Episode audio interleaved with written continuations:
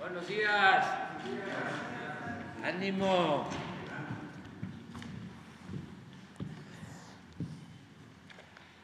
Vamos hoy a informar, como siempre, y los miércoles corresponde a la sección ¿Quién es quién en las mentiras? de la semana y también va a estar la licenciada Rosa Isela Rodríguez porque nos comprometimos a informar sobre los permisos para los carros irregulares, carros extranjeros que se están regularizando. Son los dos temas. De modo que empezamos con Elizabeth. Buenos días, señor presidente, con su permiso. Buenos días a todas, a todos.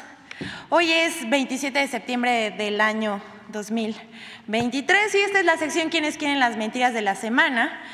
Y vamos a iniciar con una bastante cotorrona. Difunden rumores falsos de un supuesto desabasto de gasolina. El pasado viernes 22 de septiembre corrió el rumor en medios y en redes sociales de un supuesto desabasto de gasolina en el país. Otra vez, malas intenciones contra Pemex. Un ataque más al gobierno del presidente Andrés Manuel López Obrador. Arropados por una nota en un programa de Latinos de Loret de Mola, comenzaron a sembrar la idea de que por un problema en Pemex, con sus proveedores, habría desabasto en Jalisco y Nuevo León y que supuestamente el pasado lunes 25 de septiembre habría un desabasto, lo cual resultó falso. Pero ¿qué pasó? Pues nada, no hubo desabasto, como pudimos constatar. Todo se trató de una campaña de mensajes para desinformar y causar pánico, incertidumbre y enojo entre la población. Como no pasó nada, todo quedó en una mentira más, en una campaña más de desinformación a través de las redes sociales y, por supuesto, arropados por el Latinos de Loret. Vamos con la siguiente, porque pues el humor involuntario no cesa en esta sección. La carretera chueca que le achacaron al gobierno federal fue construida por un gobierno municipal panista. Aquí vamos a ver la foto de la carretera chueca. Bueno, sucede que los enemigos del gobierno tienen la mira chueca. Difunden fotos de una carretera recién construida en Playa del Carmen, Quintana Roo, y como se ve en la imagen, no tiene continuidad y se ve mal hecha, mal planeada, y pues por supuesto se la atribuyen al gobierno de la 4T. Como ven. La foto de esta obra como digo, del humor involuntario, se viralizó este fin de semana. Salieron videos y la oposición y los medios conservadores, conservadores se dieron vuelo y la bautizaron como la carretera del bienestar, señalando que se trataba de una obra del gobierno federal. Pero bueno, esto, como sabemos ahora, no es verdad. La hora, la hora célebre Carretera Chueca de Playa del Carmen es una obra relativamente reciente en julio de 2022 inició su construcción y el pasado 5 de abril, Lili Campos, presidenta municipal de Solidaridad, entregó la vialidad terminada, con todo y las imperfecciones. Aquí vemos las imágenes de la alcaldesa panista inaugurando la obra. En el portal informativo del ayuntamiento se pueden ver también, por si alguien quiere consultar, en las redes sociales de la alcaldesa Lili Campos. El trazo se diseñó de esta forma por un problema con tierras ejidales que conurban la zona. Bueno, a pesar de no ser verdad, diversos medios atribuyeron la obra al gobierno federal. Por ejemplo, Infobae recogió comentarios de redes y publicó que este error de diseño se habría dado en el municipio de Solidaridad ubicado en el estado de Quintana Roo y sería parte de los proyectos impulsados por la Cuarta Transformación en la actual administración. Es el mismo, la misma Cantal Neta que publicó La Silla Rota, Uno TV, entre otros. Pero pues no fueron los únicos. También se les unió, eh, ¿quién cree? Pues Chumel Torres, ya saben, beligerante como siempre, el dueño de Electra, la reportera Leticia Robles, quien atribuyeron la obra y el error al gobierno de México, aunque haya sido responsabilidad de un gobierno emanado del PAN. Así se las gastan. Pero, pues, vamos con la siguiente. Prevé periodista opositor apocalipsis financiero, pero es una falsa profecía. El intelectual orgánico de la derecha, Héctor Aguilar Camín, director de la revista Nexos, colaborador de Latinus y Milenio, y uno de los más enojados con la Cuarta Transformación. En especial hay que decir, está muy enojado con el presidente Andrés Manuel López Obrador. Y él publicó hace unos días un artículo titulado La cruda fiscal de 2025. Aguilar Camín habla del paquete presupuestal para 2024 y dice, escuchen. Muy seria puede ser la cruda de 2025. Aquí los expertos coinciden. La fiesta de 2024 dejará al país en la orilla de una crisis fiscal, urgido de ingresos y lleno de deudas. Según Camín, por las obras y el impulso de las empresas del Estado, heredará un déficit de 5.4% del Producto Interno Bruto, el cual habrá de reducir a un razonable 3% para que los mercados no decidan que México es un riesgo y su deuda soberana una basura. ¿Cómo ven a, Héctor Aguilar Camín? Además, vaticina que luego de su fin de fiesta de 2024, Morenista u opositor, el gobierno estará en cueros, con la única luz en el horizonte de las inversiones del nearshoring, cuyos tiempos de maduración no tienen nada que ver con los tiempos de las crisis fiscales. Pero esta visión catastrófica es falsa. El paquete económico 2024 es un programa realista y responsable. El déficit para este año está programado en 2.6% en los seis años, sumará un total de 5.4%. El gobierno del presidente Andrés Manuel López Obrador en su último año de gobierno ofrece una transición ordenada que permite al siguiente gobierno iniciar con finanzas sanas, sin crisis ni recesión. Esto como si ocurría antes, no sé si se acuerdan.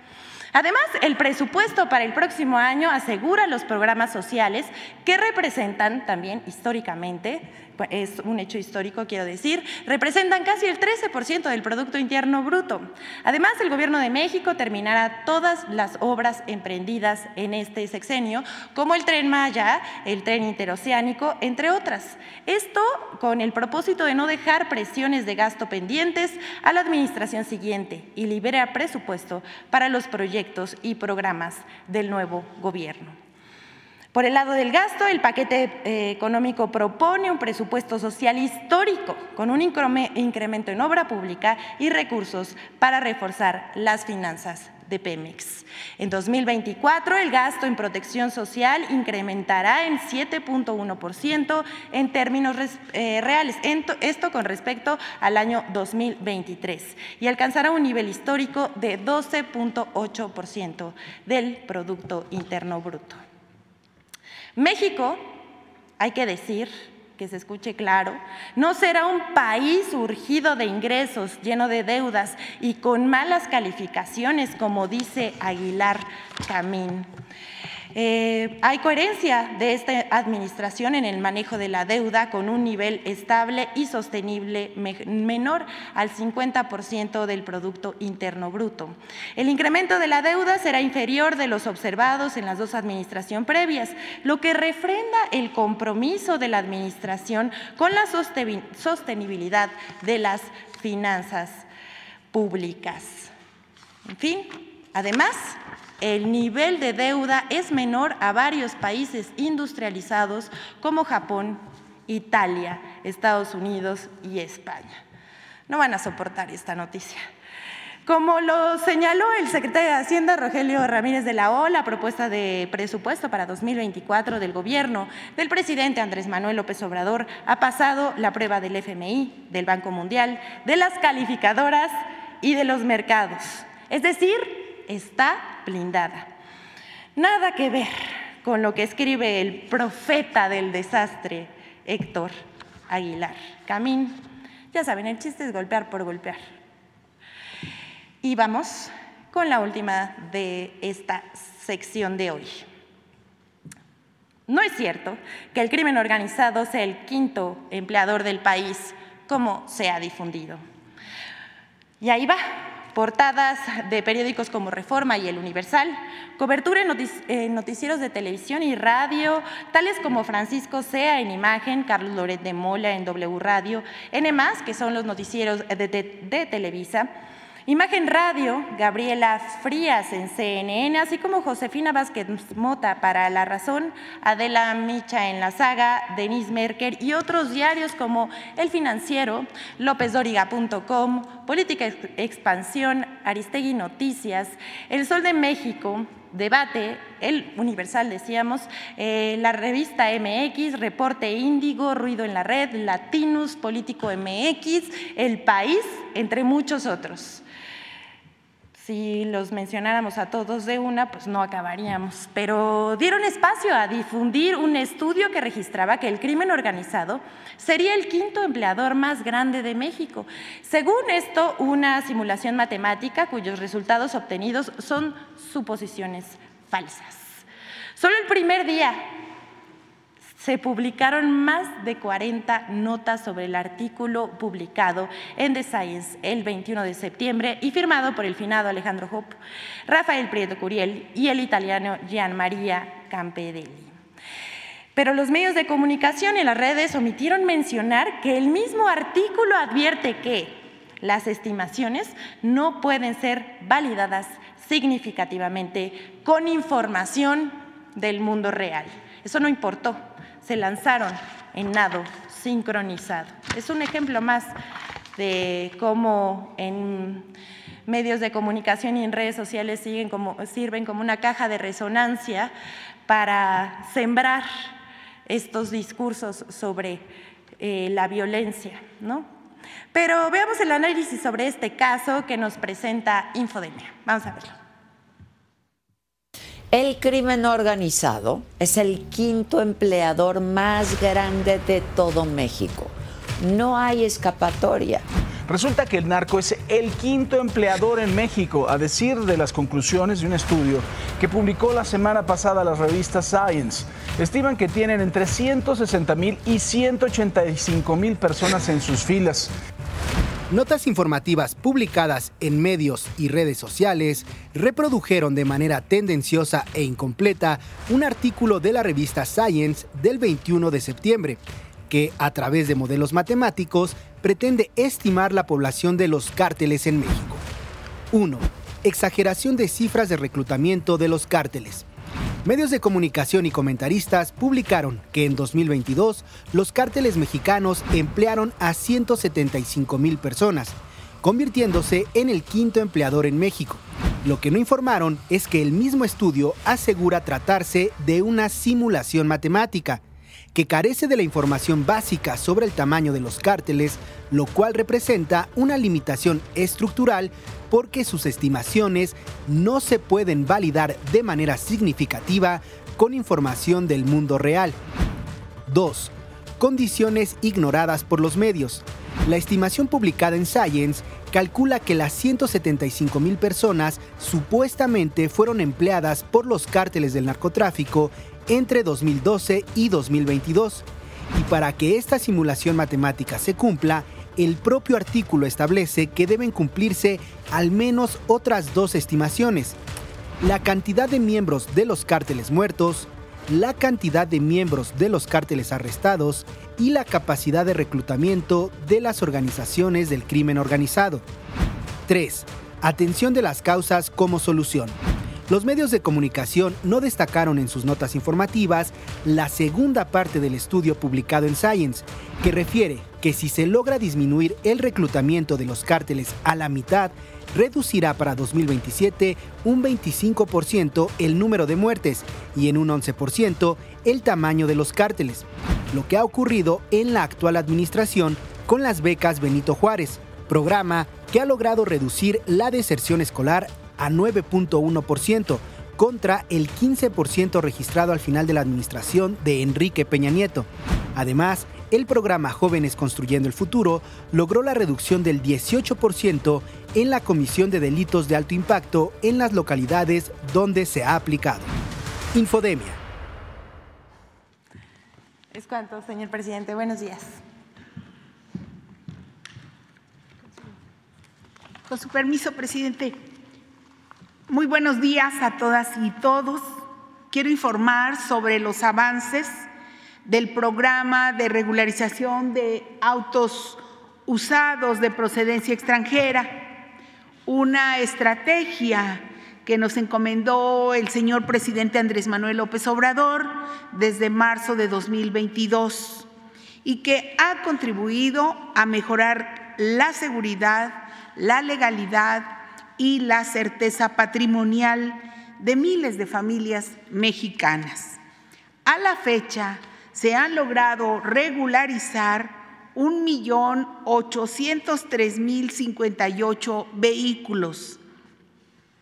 Es decir, se otorgó certeza jurídica y protección al patrimonio de miles de familias y se contribuyó a la seguridad pública mediante su incorporación al registro público vehicular, al REPUBE lo que nos permite saber los nombres de los propietarios y por tanto sacar a las unidades del anonimato para evitar que sean ocupadas para cometer ilícitos. Además, esta medida ha permitido la recaudación de más de 4.507 millones de pesos recursos que se emplean en la pavimentación de las calles de las entidades federativas participantes. De esta forma se contribuye a contar con caminos y vías en condiciones óptimas, lo que reduce tiempos de traslado y permite el desplazamiento de peatones y automovilistas de forma sencilla y rápida. Además, 1.478.800, es decir, el 82% de los vehículos regularizados han sido emplacados con este programa. Decirles que dada la buena aceptación del programa, así como los recursos económicos obtenidos para la mejora de vialidades de los municipios de las entidades federativas participantes, Continúa la demanda de personas que solicitan la regularización de vehículos usados de procedencia extranjera. Por ello, el señor presidente López Obrador nos instruyó ampliar el plazo del programa de regularización de vehículos usados provenientes del extranjero hasta el próximo 31 de diciembre. Actualmente este programa en el que participamos la Secretaría de Gobernación, la Secretaría de Hacienda y la Secretaría de Seguridad, así como la Consejería Jurídica y los gobiernos estatales, opera a través de 164 módulos en 17 estados. También aprovechamos para anunciar que se están realizando, ya están por concluir, mejoras tecnológicas y de seguridad en el holograma del Repube a fin de fortalecer la identificación vehicular. Invitamos a la población a aprovechar la ampliación del plazo. Les compartimos el proceso Aquí está para sacar una cita y hacer el trámite de regularización del vehículo. Recordar que la regularización de cada vehículo tiene un costo de 2.500 pesos y subrayar que con la participación de la población en estos estados se contribuye a la construcción de la paz en el país. Muchas gracias por su atención y si nos permite, presidente, un video. Gracias. Alrededor de 3 millones de metros cuadrados de calles y avenidas en varias entidades del país han sido reparadas gracias al programa de regularización de vehículos usados de procedencia extranjera. Estoy muy contento, ¿por qué? Porque por algo se usó el dinero de los carros chocolate. El gobierno hizo, hizo algo bien, próximamente eso van a pavimentar la otra avenida. En año y medio se han legalizado 1.803.000 unidades en 17 estados, lo que ha permitido obtener ingresos por 4.507 millones de pesos. Hoy con este nuevo pavimento estamos beneficiadas. Nos encharcábamos, no había salida. Teníamos que salir por entre los solares. Esos recursos han sido entregados a los gobiernos locales para la pavimentación de vialidades en Baja California, Baja California Sur, Sonora, Chihuahua, Coahuila, Nuevo León, Tamaulipas, Zacatecas, así como Durango, Sinaloa, Nayarit, Michoacán, Puebla, Jalisco, Tlaxcala, San Luis Potosí e Hidalgo. Qué bueno que sigan este apoyando con el dinero que, que entra. Tan solo en Chihuahua, más de 837 mil metros cuadrados de calles lucen de forma diferente. En Coahuila, arriba de 466 mil y en Sonora, cerca de 395 mil metros cuadrados. Y esperamos pues que las obras sigan aprovechándose y que los recursos sobre todo sean bien aplicados como fue en este caso. El programa de regularización de vehículos usados de procedencia extranjera no solo ha permitido mejorar el entorno rural y urbano de la población, sino también dar certeza patrimonial a las familias y mejorar la seguridad pública.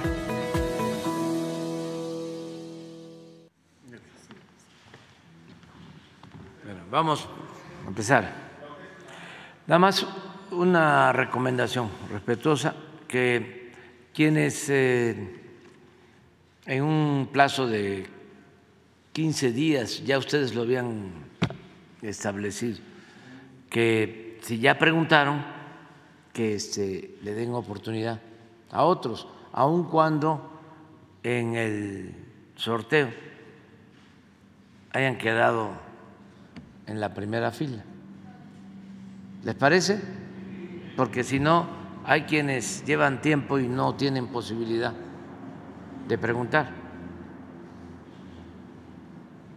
Buen día, presidente. Carlos Domínguez de Nación 14. Eh, preguntarle su opinión sobre eh, la impugnación que interpuso el día de ayer el ex canciller Marcelo Obrar en el Tribunal Electoral del Poder Judicial de la Federación.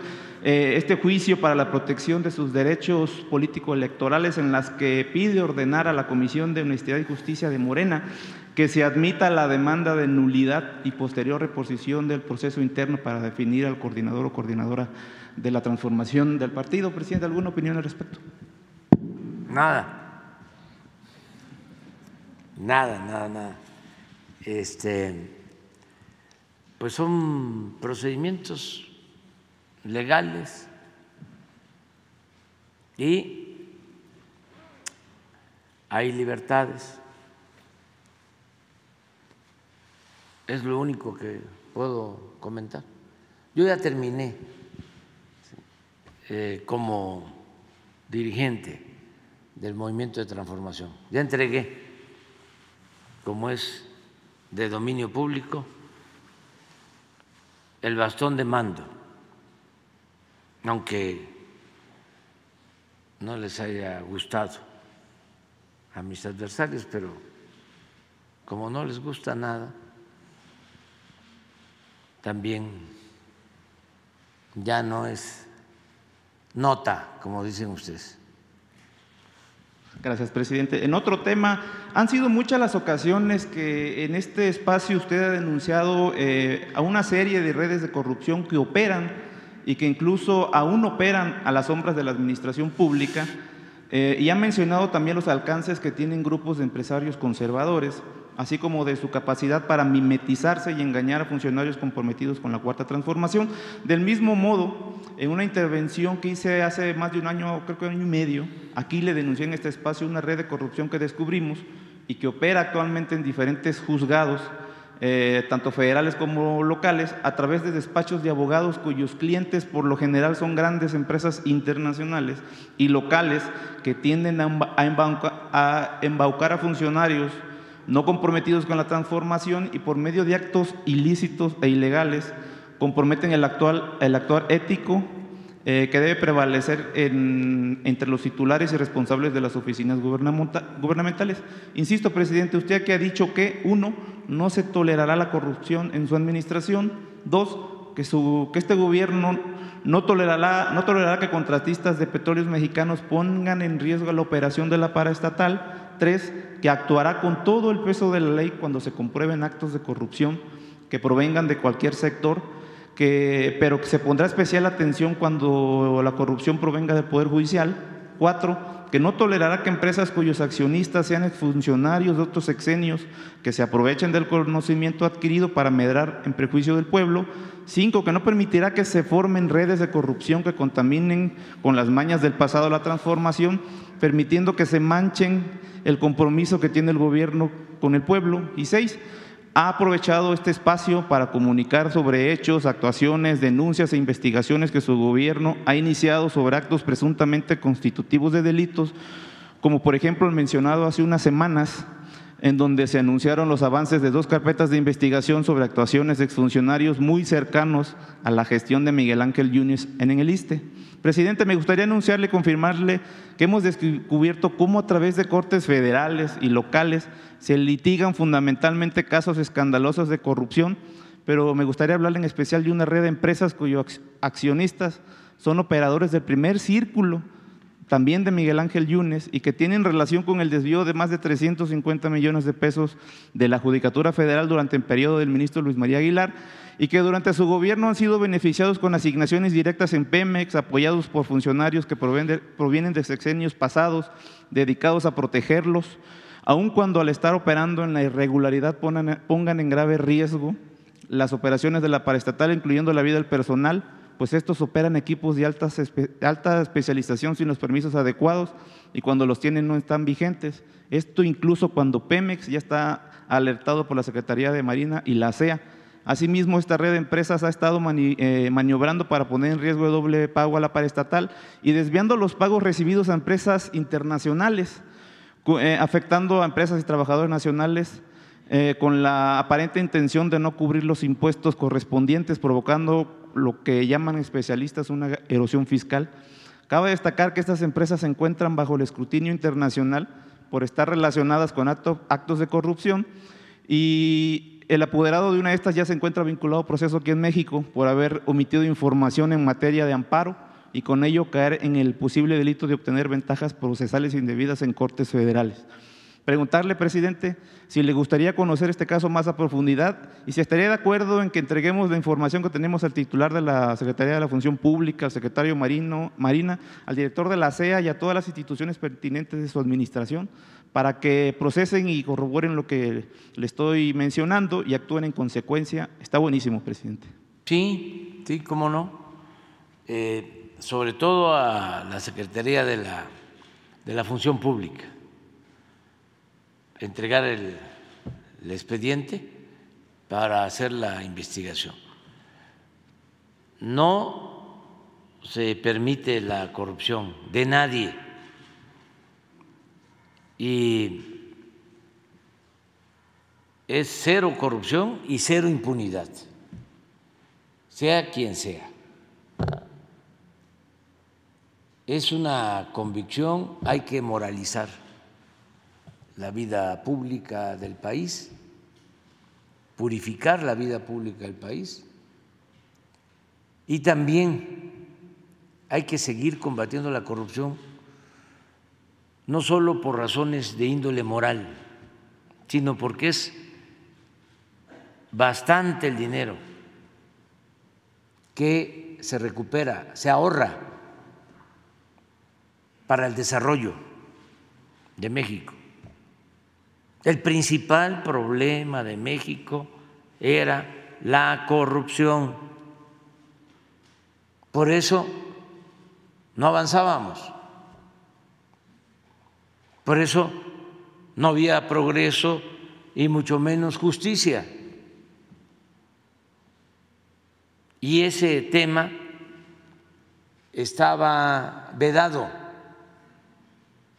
no se trataba. Bueno, ni siquiera se consideraba como delito grave en las leyes la corrupción. Cuando el gobierno de Carlos Salinas se modificó el Código Penal para eh, no considerar como delito grave la corrupción. Y era el principal problema de México. Entonces, no podemos dar tregua a la corrupción. Aunque se molesten, aunque se enojen, porque no es una pandemia, lo he dicho muchas veces, es la peste. Y esto es lo que más dañó a México durante mucho tiempo. Es la causa principal de la desigualdad económica y social en el país, la corrupción. Y ya eh, querían que se convirtiera en algo natural. Se llegó a decir que la corrupción era parte de la cultura del pueblo de México, ofendiendo a los mexicanos. Porque la mayor riqueza, siempre lo he dicho, de México es la honestidad de su pueblo. La corrupción es un fenómeno que se da arriba. Y para que quede más claro, aunque se genere polémica, porque siempre digo lo que pienso, en el México prehispánico no había corrupción. La corrupción llegó con los invasores. la primera fiebre del oro, ahí están los libros del Chilambalán, hablando de la codicia de los invasores europeos. Por eso es que México ha resistido, porque en sus raíces profundas existen esos antecedentes de honestidad en el pueblo. Son virtudes que se han mantenido con el paso del tiempo, que se heredan de generación en generación. Y a pesar de que esta mancha negra ha querido extenderse y eclipsar todo, no ha podido. Entonces, para los jóvenes,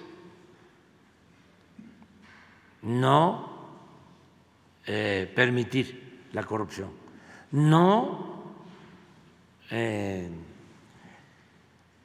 aceptar a los corruptos.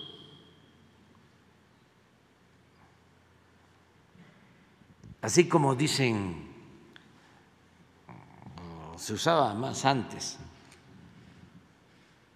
de que qué audaz, qué vivo era, ¿no? El que de la noche a la mañana se enriquecía y hasta algunos llegaban a decirle a los hijos, estudia, para que cuando seas grande seas como don fulano, un reverendo ladrón. Así hay que señalar al corrupto, estigmatizar al corrupto. que les dé vergüenza, que les dé pena, que no se les aplauda. Porque ya muchos ya eh, habían caído en la enajenación de que se podía triunfar a toda costa, sin escrúpulos morales de ninguna índole. El fin justifica los medios.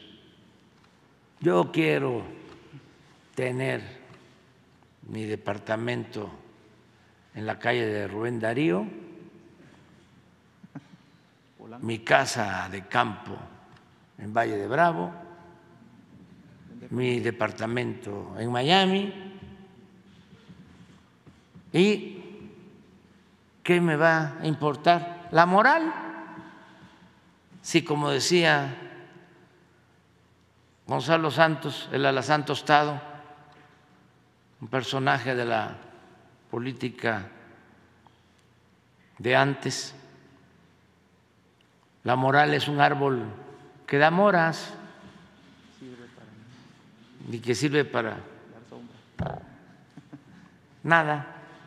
Solo precisar, presidente, no hemos Entonces, nada de corrupción, cero corrupción. Precisar solo, presidente, lo que nosotros tenemos, no hemos encontrado indicios de que la corrupción se esté dando en altos mandos de Pemex. Son mandos medios coludidos con despachos de abogados y jueces locales y federales.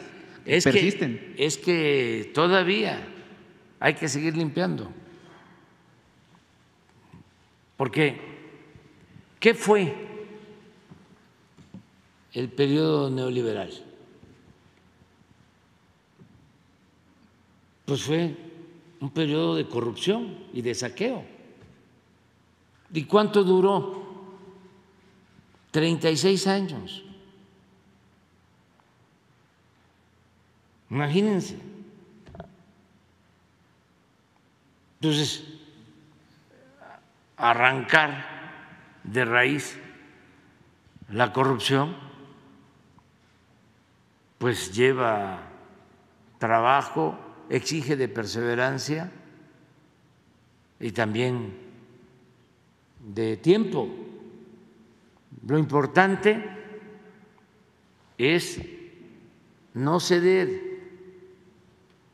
y no dejar de poner en el centro de la agenda pública el combate a la corrupción.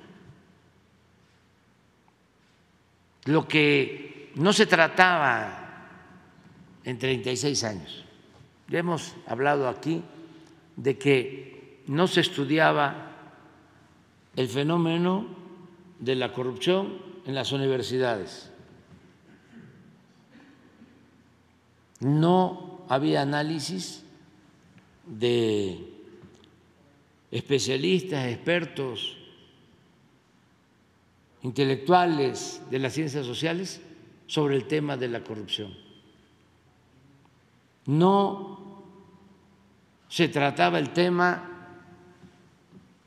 en el Congreso.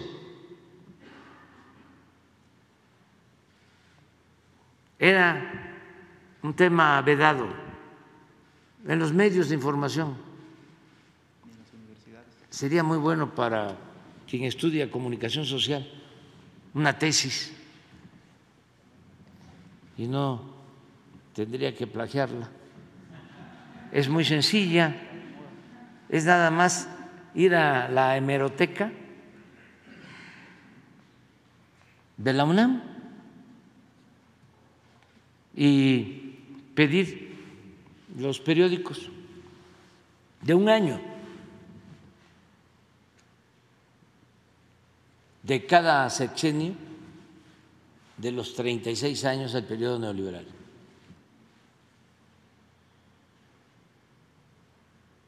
Y hacer una revisión de contenidos para ver cuántas veces se trata el tema de la revisión, de la corrupción.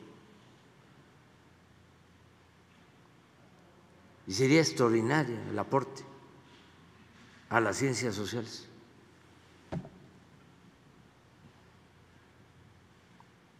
Pero así como antes no se trataba el tema, ahora todos tenemos que estarlo tratando y haciendo las denuncias que nos corresponden para que se actúe.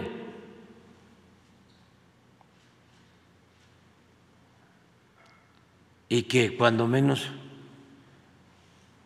pues eh, les dé vergüenza, porque decía don Jesús Silva Gerso, el mayor de los Silva Gerso, el que participó con el general Cárdenas cuando la expropiación petrolera, gran maestro el que escribió sobre la Revolución Mexicana, decía que el peor de los males era que los corruptos no perdían ni siquiera su respetabilidad. Porque no solo era una empresa muy lucrativa, la corrupción, sino que se celebraba. Por eso era muy normal que de repente un político de cualquier estado llegara a la Ciudad de México a vivir en el Pedregal, a vivir en las Lomas, a vivir en Santa Fe, mansiones, y venían de familias humildes o de clase media baja, clase media media, que habían estudiado en escuelas públicas y de repente el cambio, la transformación.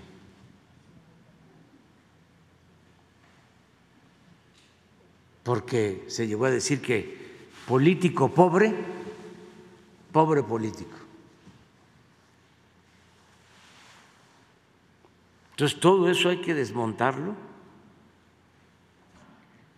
y hay que crear una nueva corriente de pensamiento.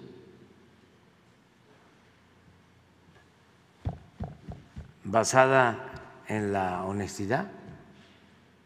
Y es, repito, una virtud que tenemos, que viene de lejos. No necesitamos importar la virtud de la honestidad. Ha existido siempre, es milenaria y se ha heredado de generación en generación y existe en las comunidades, en los pueblos, en las familias de México.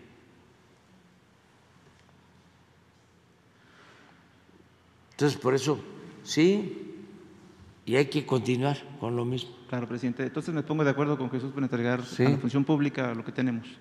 ¿De acuerdo? Eh, en otro tema, para concluir, presidente, eh, a finales de abril de este año, el director general de la CONAGUA, Germán Martínez, anunció un proyecto para la adecuación de la malla, de la cortina de la presa del Realito en San Luis Potosí, una presa muy importante que abastece una tercera parte de agua en buena cuando está funcionando a la capital del estado y la zona conurbada. Eh, habló de un plazo de seis meses de trabajos para para que quede, quedara la cortina. No se sabe si ya se está trabajando, presidente, haciendo caso a lo proyectado en octubre, el próximo mes se debería de estar entregando esta obra. No se sabe qué se está haciendo, aparentemente todavía no se está trabajando. Solamente se conoce lo que la Conagua y la capital del Estado, el gobierno de la capital del Estado, San Luis Potosí, están realizando un plan emergente para abastecer en sustitución en lo que se realizan estos trabajos, presidente si nos pudiera ayudar para que supiéramos cómo va, cómo van estos trabajos, si se van a terminar en octubre y si no, cuándo serán. Y también muy importante el tema de la, inversión, cuánto se está invirtiendo en la adecuación de esta cortina, que tiene filtraciones muy importantes por, arriba de los 500 litros por, por segundo, eso, se está tirando el agua, no llega a San Luis Potosí, se va este, hacia otros destinos. Y también este, conocer qué está haciendo, porque se sabe que están trabajando, pero qué tanto está apoyando al municipio que acabe de destacar, presidente, sí es, sí es un problema el que está enfrentando la capital del estado de San Luis Potosí, el gobierno municipal, que es el único que se ve que está trabajando, hay que destacarlo también, no se ve una actuación importante del gobierno del estado, presidente, se, tiene que, decir, pero sí de la Conagua y de la capital, si nos pudiera ayudar con, esos, datos, el, ¿cuándo se va a terminar de adecuar la cortina de la presa Realito? Eh, ¿Cuánto se está invirtiendo, señor presidente? ¿Y en cuánto está ayudando la Conagua al municipio de San Luis Potosí Capital? Sí, hoy mismo le pedimos a Germán Martínez de Conagua que nos eh, informe y a través de Jesús se da a conocer, no solo se te entrega a ti, sino se da a conocer qué se está haciendo en el caso de San Luis. Y eh, Conagua tiene un plan de atención por la escasez de agua en el país. Acaba de enviar una gráfica de la situación de las presas y eh, sin duda ha llovido menos este año que el año pasado y que otros años y ya hay un plan de Conagua para garantizar el abasto de agua. Se está ayudando a estados y a municipios, pero vamos a pedirle la información sobre San Luis Potosí y también pedirle que eh, nos informe, que venga aquí, si se puede, este, la semana próxima, para informarle a la gente en el país, en algunas partes donde están padeciendo por la sequía.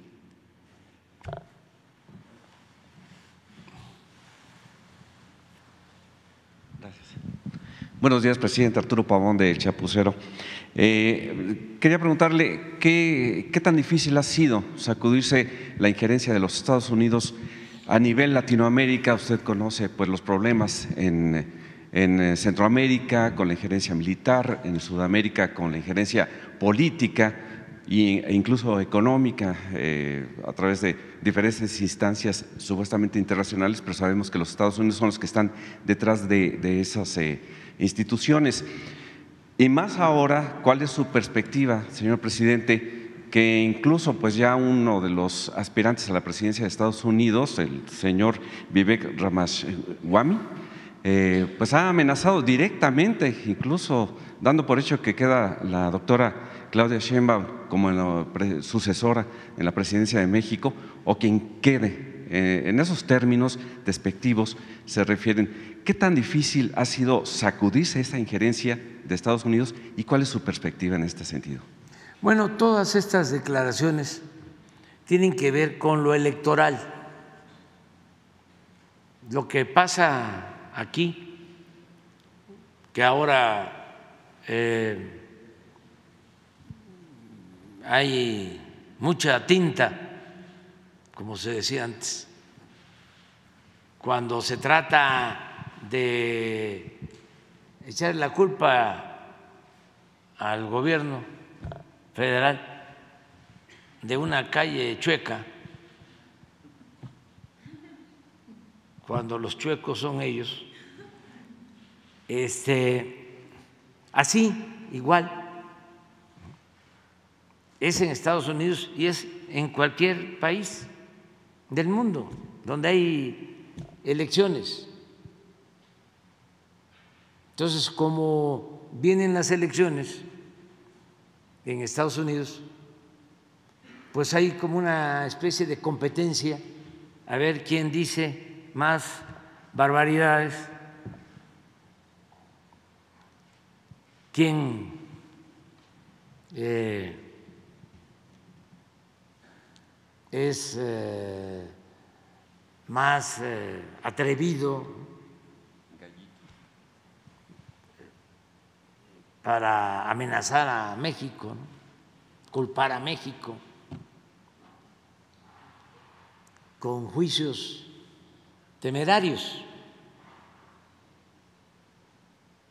Eso es lo que está pasando en Estados Unidos.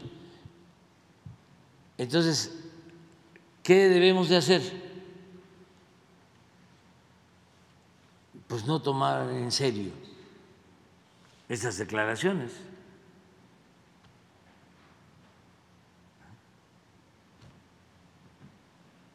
Son disparates. Así, no tomarlos en serio. Es politiquería. Ni siquiera es política.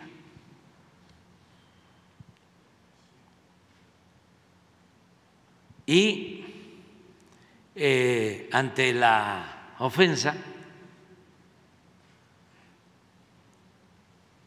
pues estar orientando a los ciudadanos de Estados Unidos lo que no hacen los medios de Estados Unidos, con honrosas excepciones, orientar a los medios, digo, a, los ciudadanos de Estados Unidos, para que tengan más información, que no los manipulen.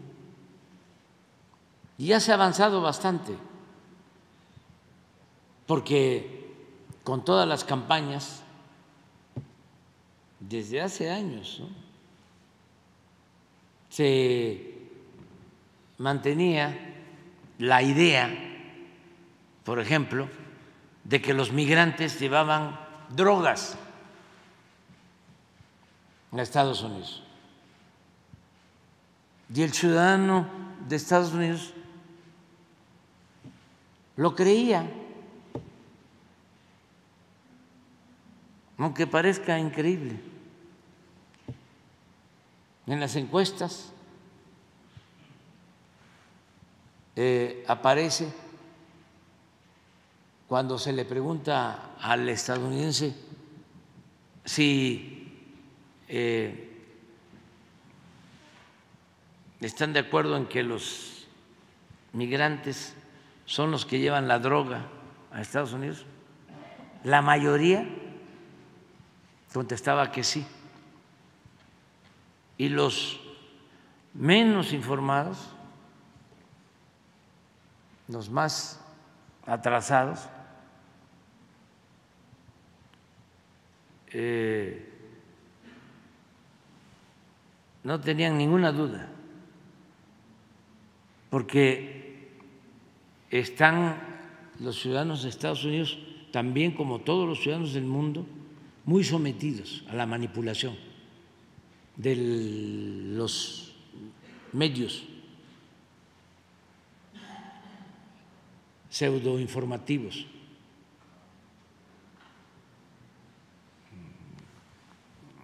Los grandes aparatos de la comunicación. Es el poder mediático y es un poder de control y manipulación. Entonces hay que informar, informar, aprovechar las redes sociales no solo em, dedicarnos nosotros a informar a nuestro pueblo como lo hacemos, sino también hay que informar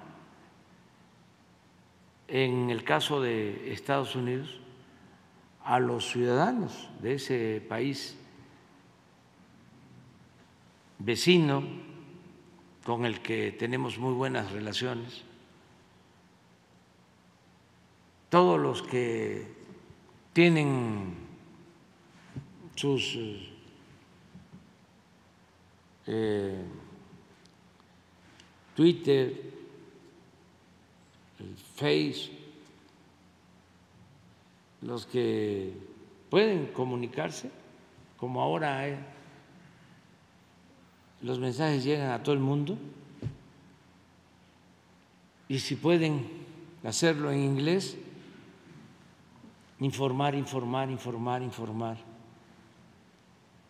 eh, poniendo énfasis en lo que es México. Por ejemplo, eh,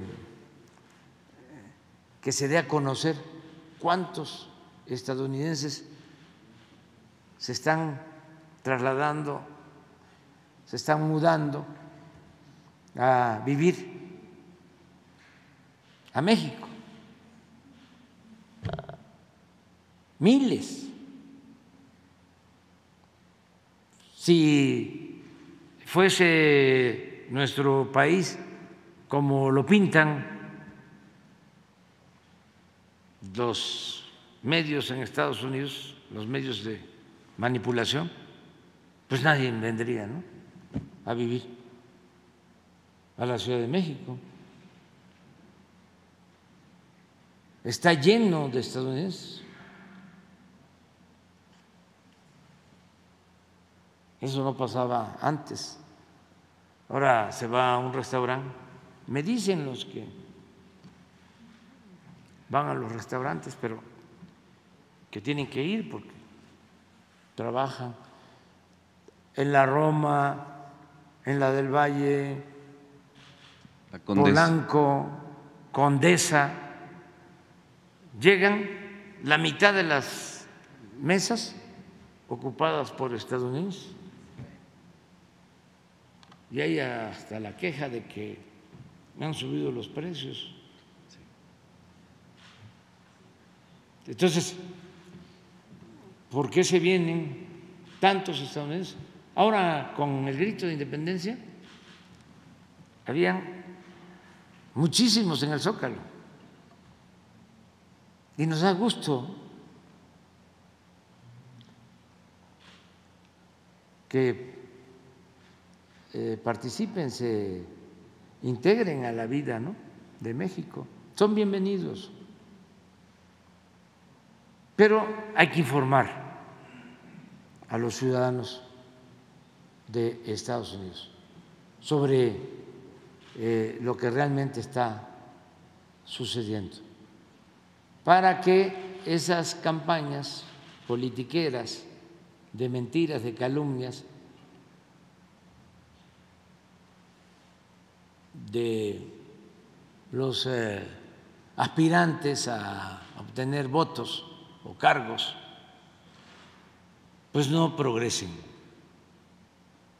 Y la verdad, la verdad, no preocuparnos mucho, porque son disparates.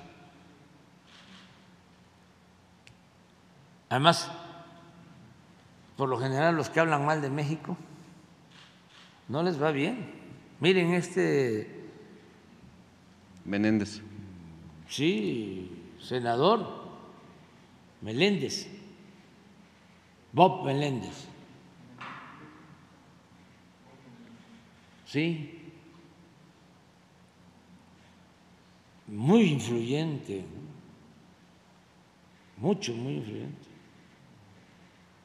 Recuerdo que cuando se estaba ah, buscando aprobar en el Congreso de Estados Unidos un plan para la creación de infraestructura en ese país, aun cuando era una propuesta del presidente Biden, él se resistió hasta el final, no quería votar y estoy seguro que eh, estaba presionando por algo. Y siempre en contra, de los hermanos cubanos, siempre a favor del bloqueo, sacando raja con el sufrimiento de un pueblo bloqueado que han llevado a una situación extrema de carencias buscando que se revele el pueblo en contra de su gobierno. Es una política de lo más perverso que puede haber, medieval, violatoria de los derechos humanos. Eh, permíteme, permíteme, permíteme, no he terminado todavía. Es que este es un tema muy interesante. Entonces, los que hablan mal de México eh, no les va bien. Y también seguir difundiendo que los que están en contra de México, ese precandidato del Partido Republicano, que dice que va a invadir a México, que ningún estadounidense de origen mexicano vote por él. Porque el que no quiere a su patria no quiere a su madre. Así. Y están en un error porque además de que es muy ramplón, muy corriente estar haciendo esas declaraciones, esas amenazas, eh, se olvidan que ya hay 40 millones de personas en Estados Unidos de origen mexicano, paisanos nuestros. 40 millones. A lo mejor eh, el señor republicano no sabe que son 40 millones los de origen mexicano que están en Estados Unidos y que el segundo lugar lo tienen nuestros hermanos puertorriqueños y son 5 millones. De 40 a 5.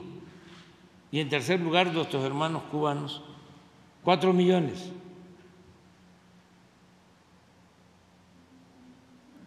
Pero como antes eh, no se hablaba de nuestros hermanos migrantes. Y los que participaban y sacaban provecho en lo personal eran los políticos de origen eh, cubanos eh, o de otras nacionalidades que están en Estados Unidos pues entonces este, ellos tenían una gran influencia, pero ahora hay un despertar de nuestros paisanos mexicanos, además están muy orgullosos, mucho, muy orgullosos, muy eh, conscientes de lo que significan, de lo que aportan al desarrollo de esa gran nación y de lo que es México. Es un gran orgullo. Entonces, eso es lo que puedo responderte. Lo otro, pues es mantener nuestras relaciones en muy buenos términos con el presidente Biden.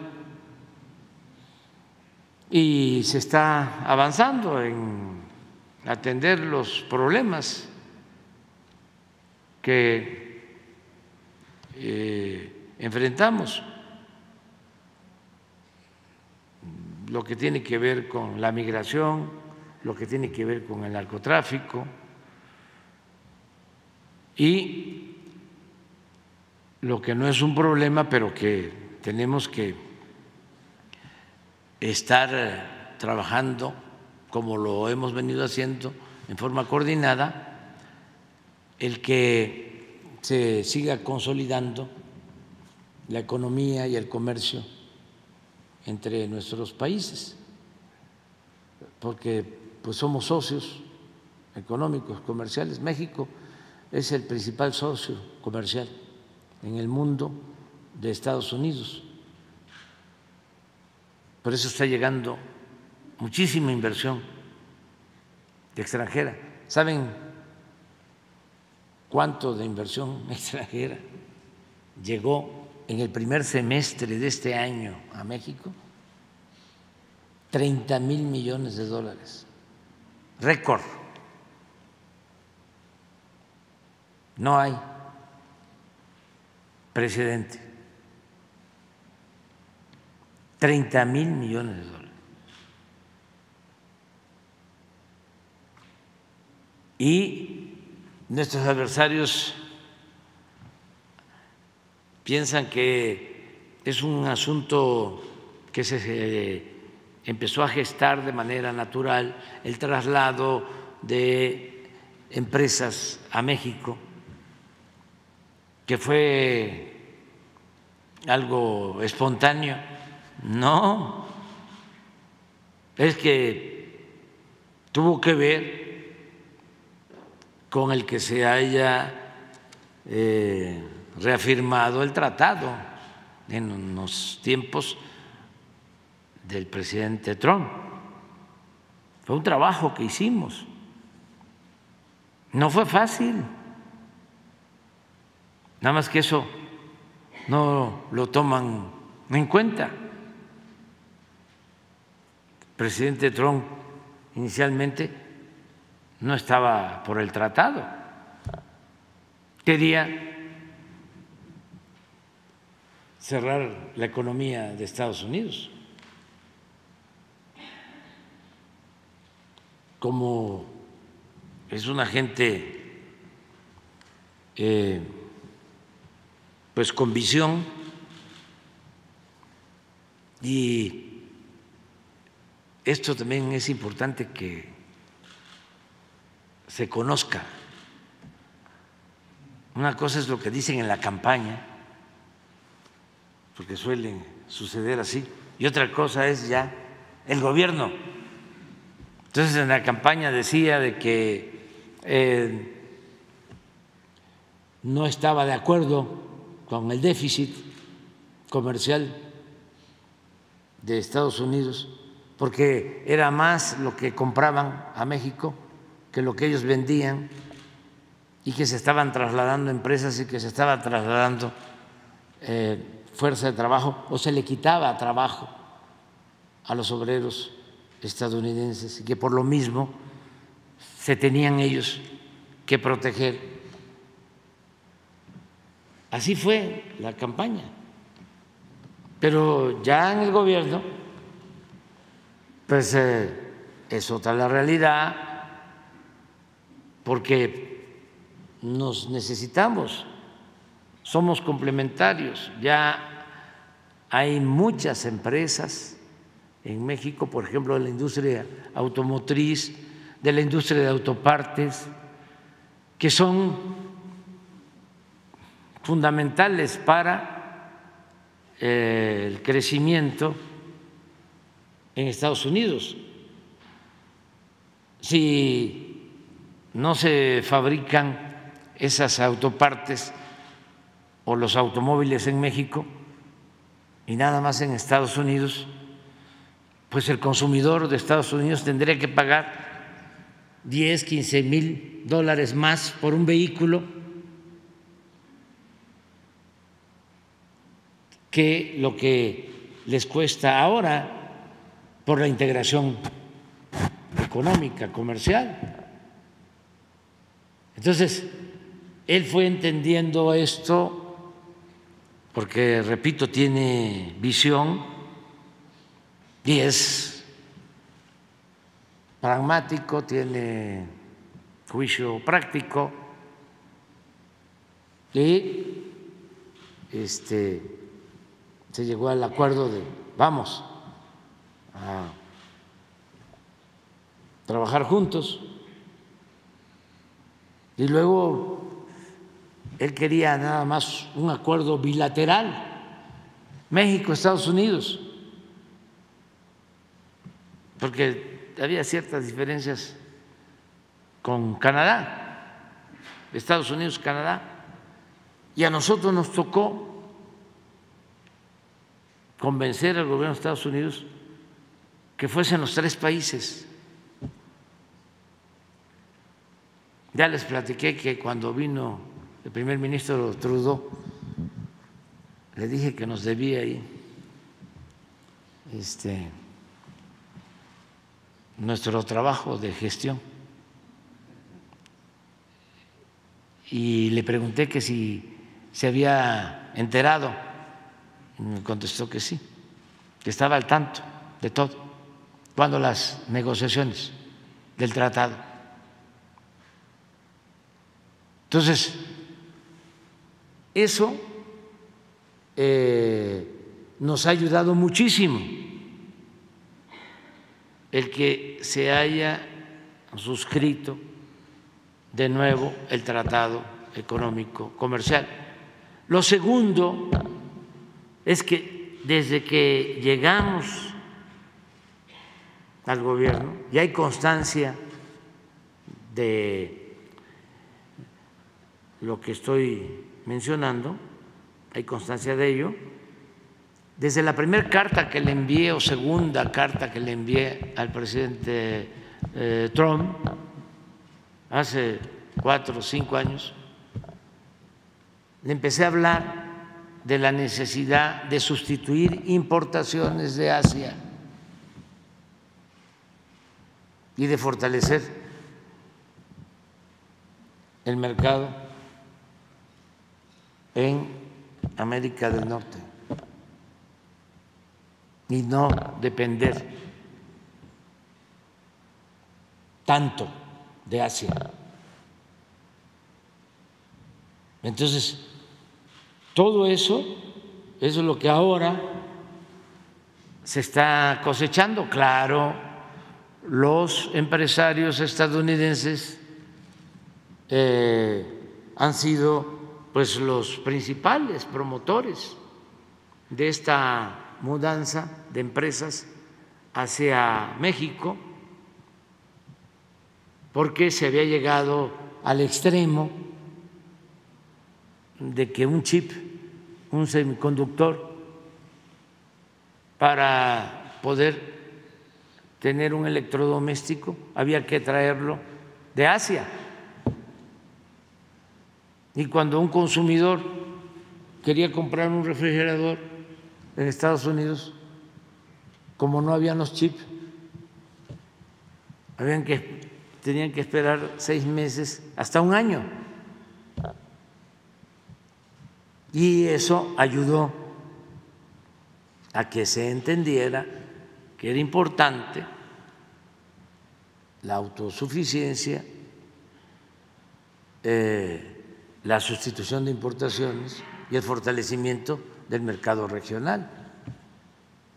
Entonces, eso nos está ayudando mucho, por eso la inversión excepcional a México y por eso pues nuestro país está bien posicionado en lo económico, en lo comercial con relación al resto del mundo. Eh, esa relación ahora la hemos fortalecido con el presidente Biden. Acaba de designar a un representante de la Casa Blanca exclusivamente con ese propósito de fortalecer nuestra relación económica y comercial. Incluso creo que la semana próxima van a haber reuniones en México de eh, los grupos que se han integrado para atender temas de seguridad, temas migratorios y el tema económico comercial.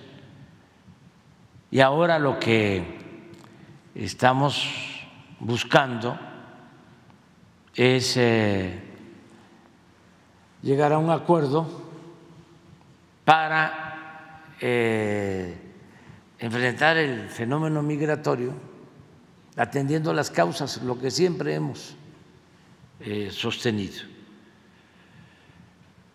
Si hay mucha migración, si es mucho el flujo de migrantes de Guatemala, de Honduras, de Nicaragua,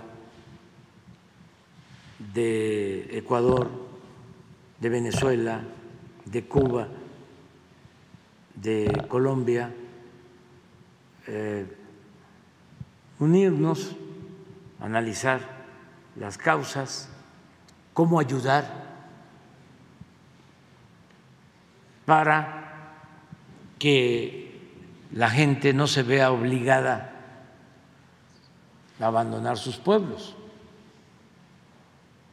Y nosotros ya hemos probado que si hay opciones, hay oportunidades,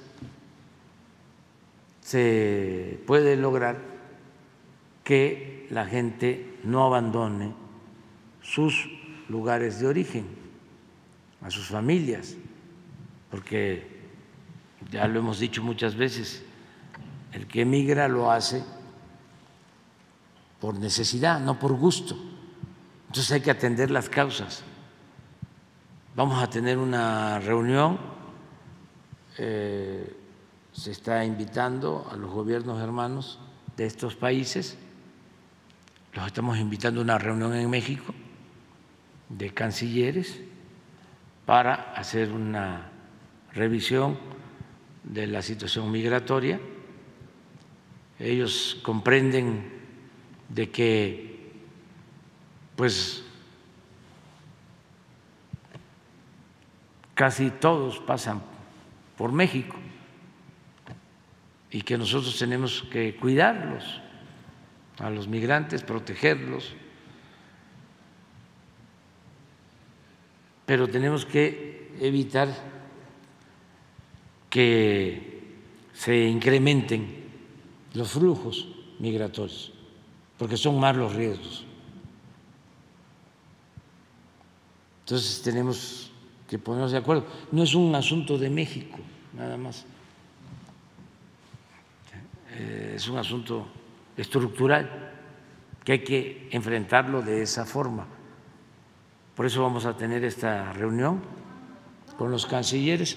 Yo creo que en eh, los próximos 10 días vamos a tener esta reunión.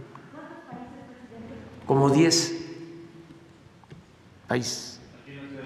Sí. Eh, es una invitación del Gobierno de México a los gobiernos de países que eh,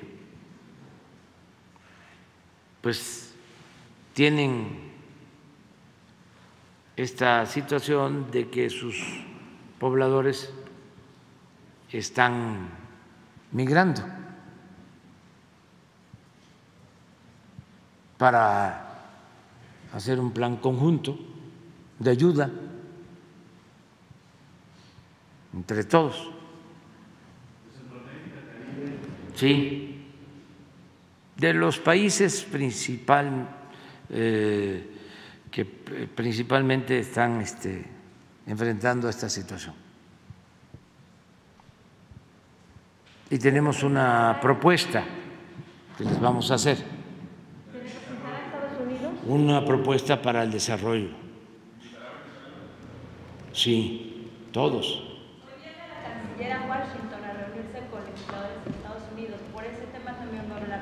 Eh, no, este es otro asunto. Es que la cooperación es permanente y es en todos los ámbitos. Esto lo acabamos de definir en una reunión que tuvimos, creo que el lunes, antier. Hicimos un análisis, nos reunimos y decidimos invitar a los cancilleres, a los gobiernos de 10 países para eh, hacer un análisis de la situación y tenemos una propuesta que queremos hacerles. ¿Se puede conocer algo de ella? Todavía. No, primero es esto. Este, primero es este, ver cómo podemos eh, ponernos de acuerdo eh, con los gobiernos hermanos de Centroamérica y del Caribe y de también de Sudamérica. Presidente, ya nada más para terminar un dato.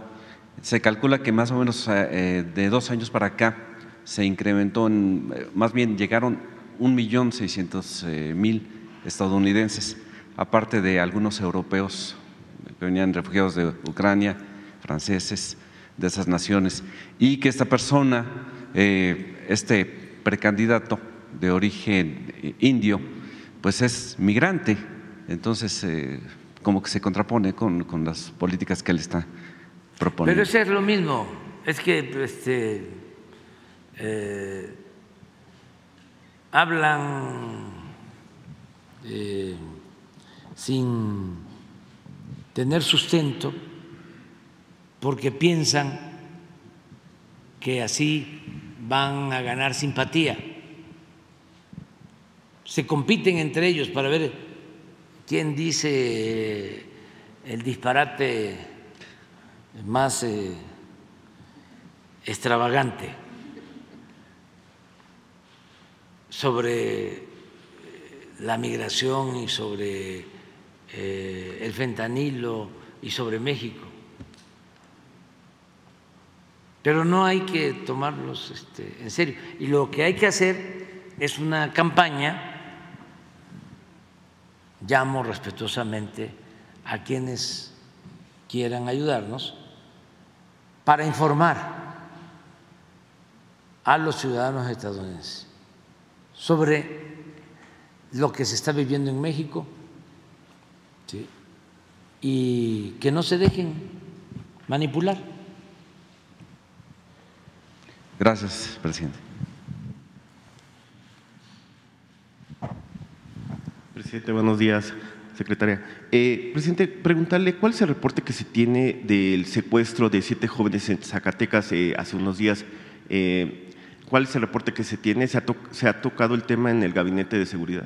Sí, se tocó el tema eh, y se está haciendo la investigación. No se puede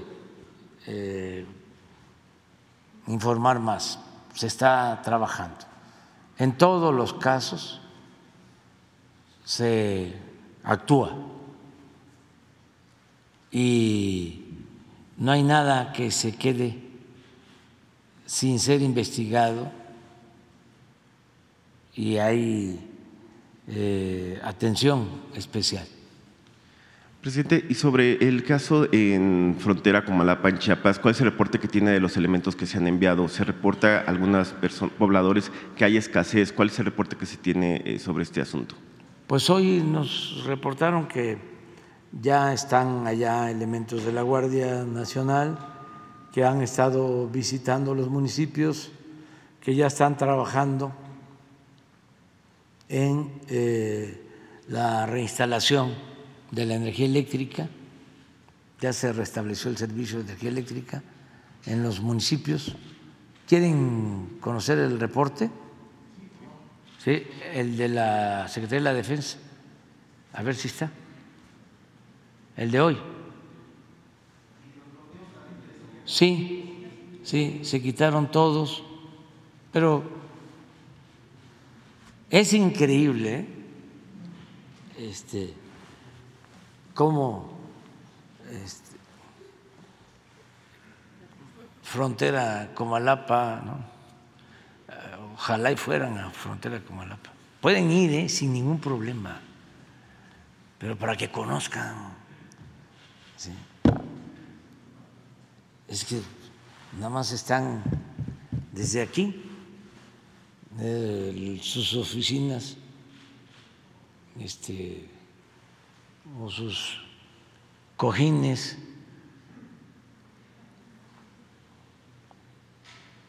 ¿Cómo se llama el cojín ese que se echa para atrás? El reposet, sí.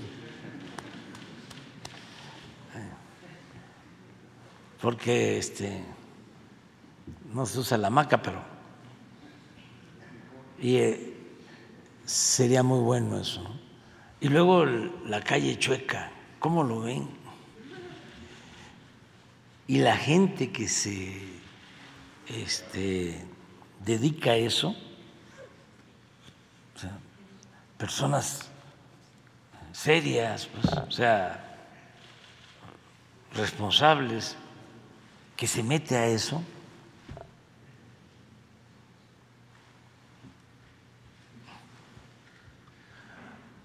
Presidente. Bueno, yo tengo que agradecerle porque así eh, no la pasamos mal aquí, ¿no? En el diálogo circular. Este, tenemos motivos para, para estar contentos, no enojarnos. Presidente, mientras lo, eh, lo proyectan, eh, preguntarle eh, también. ah, Ahí está.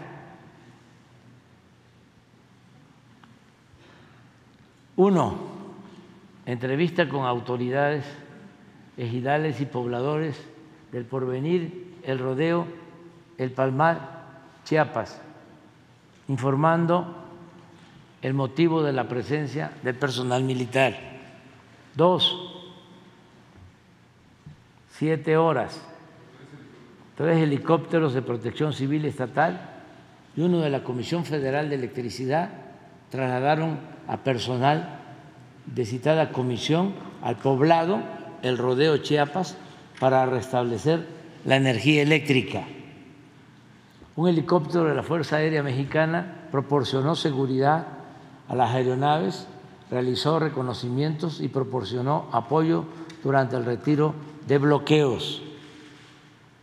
Tres, personal militar, Guardia Nacional y Policía Estatal proporcionó seguridad durante el traslado vía terrestre y los trabajos del personal de la Comisión Federal de Electricidad. 15, 40 horas se restableció el servicio de energía eléctrica, estableciéndose tres bases operativas, sí, en el poblado El Rodeo. Cinco, se realizaron dos bloqueos, se retiraron dos bloqueos, frontera Comalapa y en el ejido Sabinalito, en Chiapas. Seis, se realizaron trabajos de acondicionamiento y reparación del tramo carretero frontera Comalapa, el porvenir Chiapas.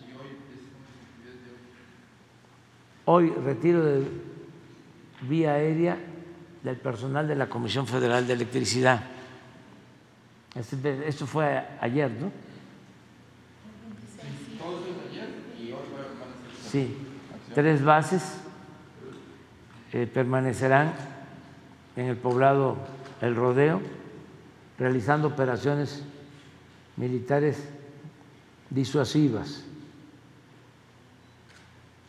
El comandante de la séptima región militar, con dos agrupamientos, se trasladará vía terrestre al poblado de Motocintla, Chiapas, para retirar posibles bloqueos y garantizar el libre tránsito. Y ya está. ¿no?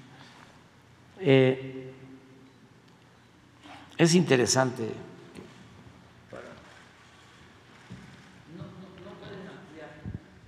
No puede- porque este es.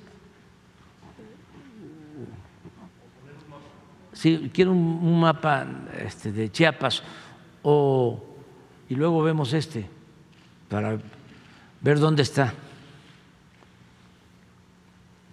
Este, el asunto ¿no? en cuestión. Esta es la frontera con Guatemala. Por eso es eh, frontera Comalapa.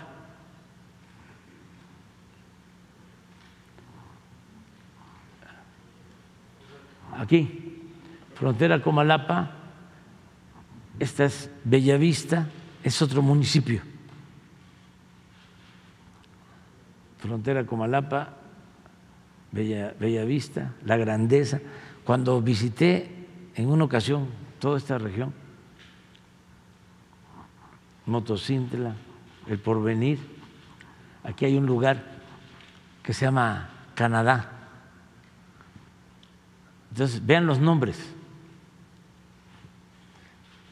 La gente humilde, trabajadora, la gente pobre, siempre tiene esperanza y le pone a sus pueblos nombres así, la grandeza, Bellavista, Canadá, el porvenir, donde viven los ricos. Sus nombres es la barranca del diablo, las lomas,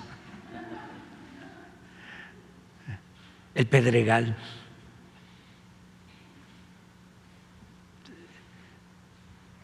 Pero siempre la gente pobre tiene la esperanza.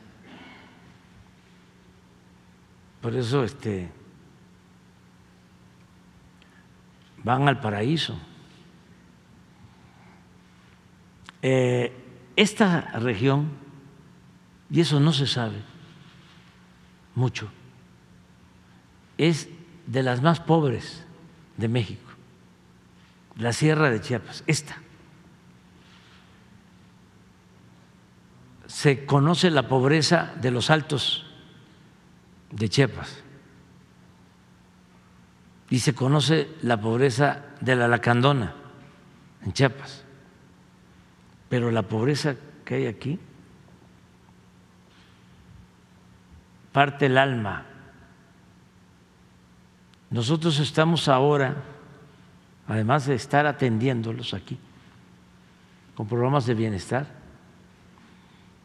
resulta que el que vive aquí, para ir a Tuxtla, que está acá,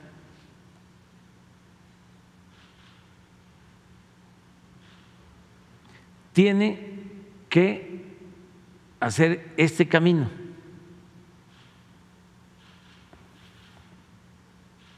Para ir a la Trinitaria. Mira. Sí, aquí está. esta, esta es la zona.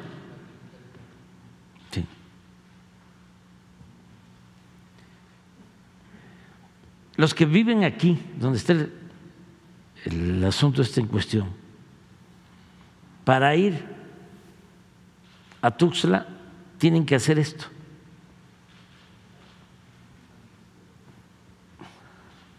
¿Sí? O esto, bajar acá a Huistla por la costa y dar la vuelta ir acá. ¿Qué estamos haciendo? Estamos haciendo un camino aquí por la Concordia.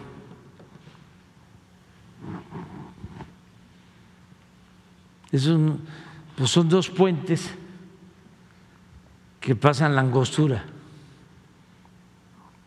ya uno lo tenemos como en 70% de avance y otro que se llama Rizo de Oro. A ver, regresa el plano anterior, el de eh, la Secretaría de la Defensa. Este. por aquí debe estar Rizo de Oro. Mire, aquí estamos haciendo el puente. Para bajar así. Entonces, se nos presentó aquí este asunto.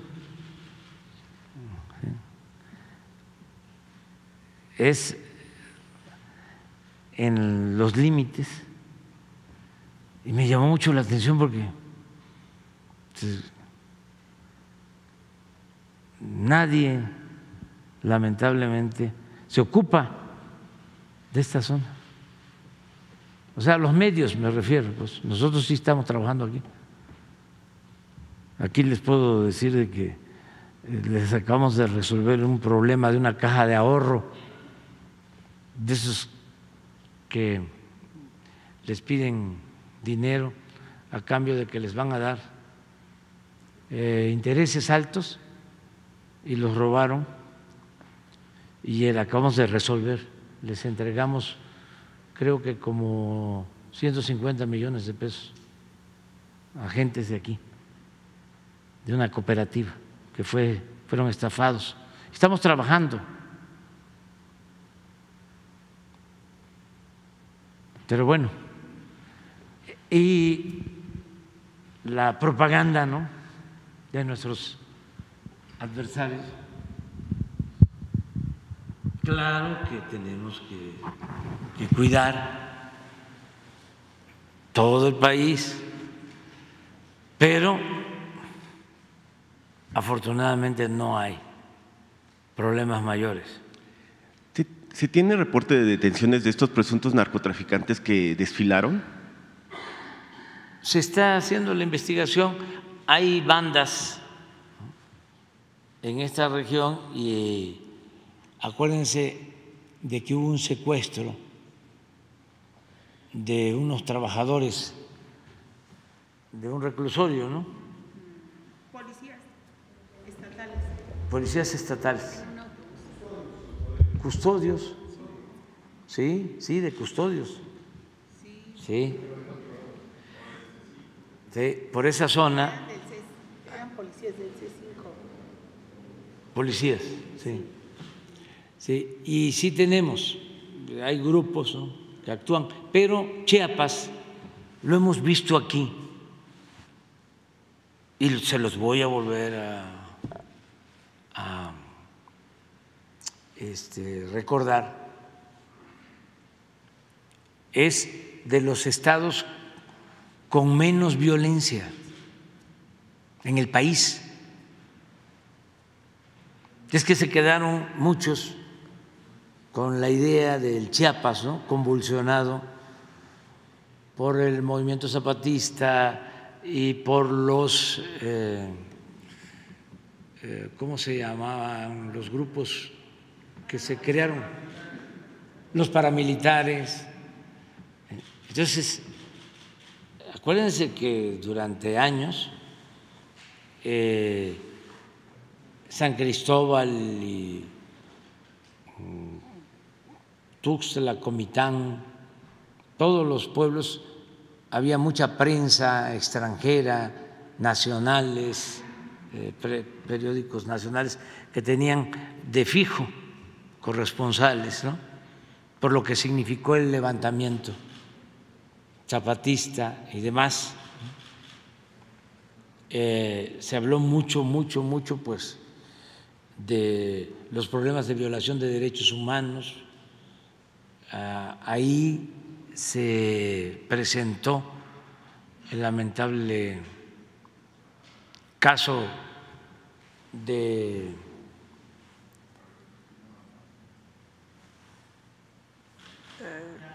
de Actial, este, en el gobierno de Cedillo,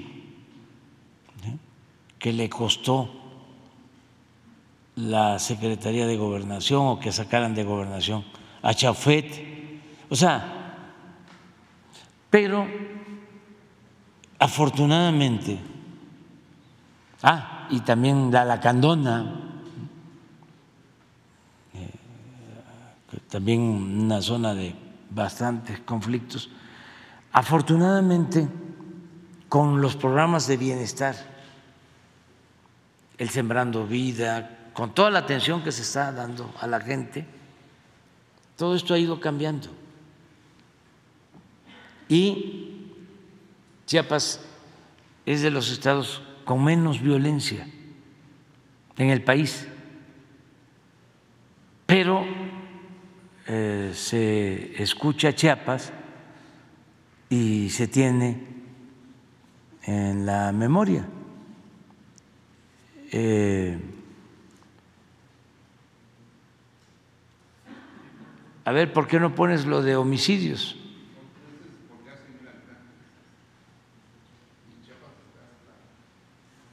Miren, por cada 100 mil habitantes, homicidios.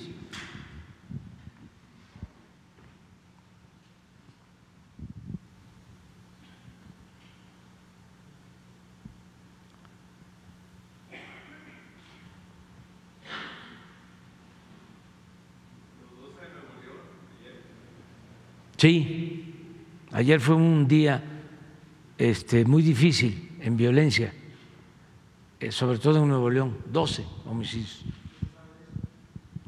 Sí, estamos analizando eso. Entonces, pero esto es importante, eh, lo cual me lleva a sostener, aunque me insulten, de que es propaganda de nuestros adversarios. Ya ven cómo antes, ¿no? Callaban como momias y a otra gritan como pregoneros.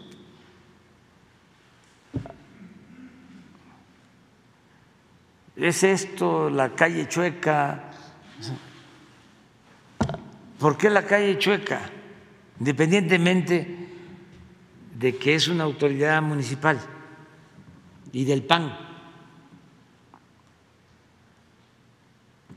Y nos cargan a nosotros, a mí.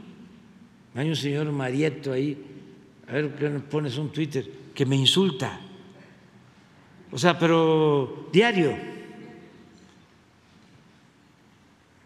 Y está lloviendo que hasta este, otros medios, ¿no?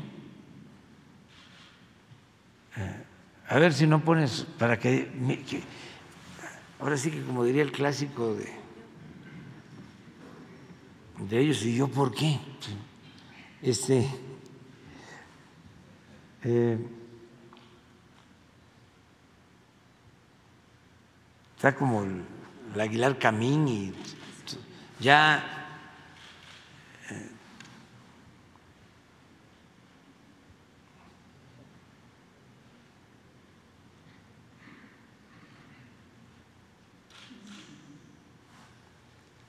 Sí, sacar petróleo, construir caminos, comprar medicamentos, etcétera, no tiene ciencia que es lo que yo dije en alguna ocasión, porque siempre, ¿no?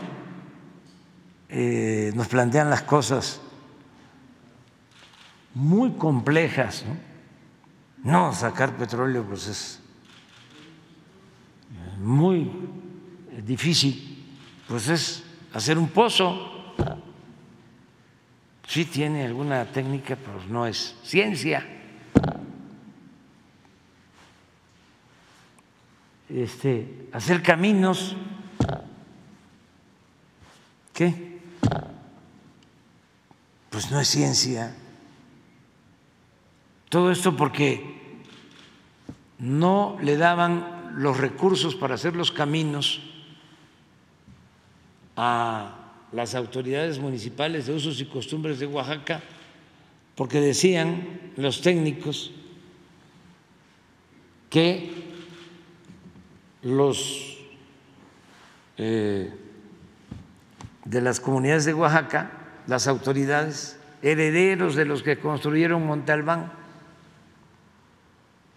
no sabían hacer un camino, cuando son los mejores constructores del mundo. Y como si fuese eh, mucha ciencia hacer un camino, pues están haciendo caminos bellísimos que ya quisieran en otras partes, caminos artesanales, mujeres y hombres. Entonces, ¿se quedaron ellos con eso?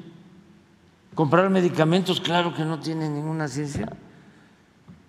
Claro que los compraban ellos porque robaban. Y los caminos decían que necesitaban ciencia porque ellos manejaban el presupuesto y se robaban el presupuesto. Y lo mismo en el caso del el petróleo donde perforaban los pozos. En el norte, ¿cuánto se robaron perforando pozos en aguas profundas? ¿Cuánto se robaron perforando pozos en Chicotepec? En la cuenca de Burgos. Pero de eso no. Y entonces dice, el Señor dice, no sé, ya sonó el poler, pero... Eh, pero entonces, eh, ya... Eh, la verdad que si no fuese por ellos, pues no tendría chiste, ¿no?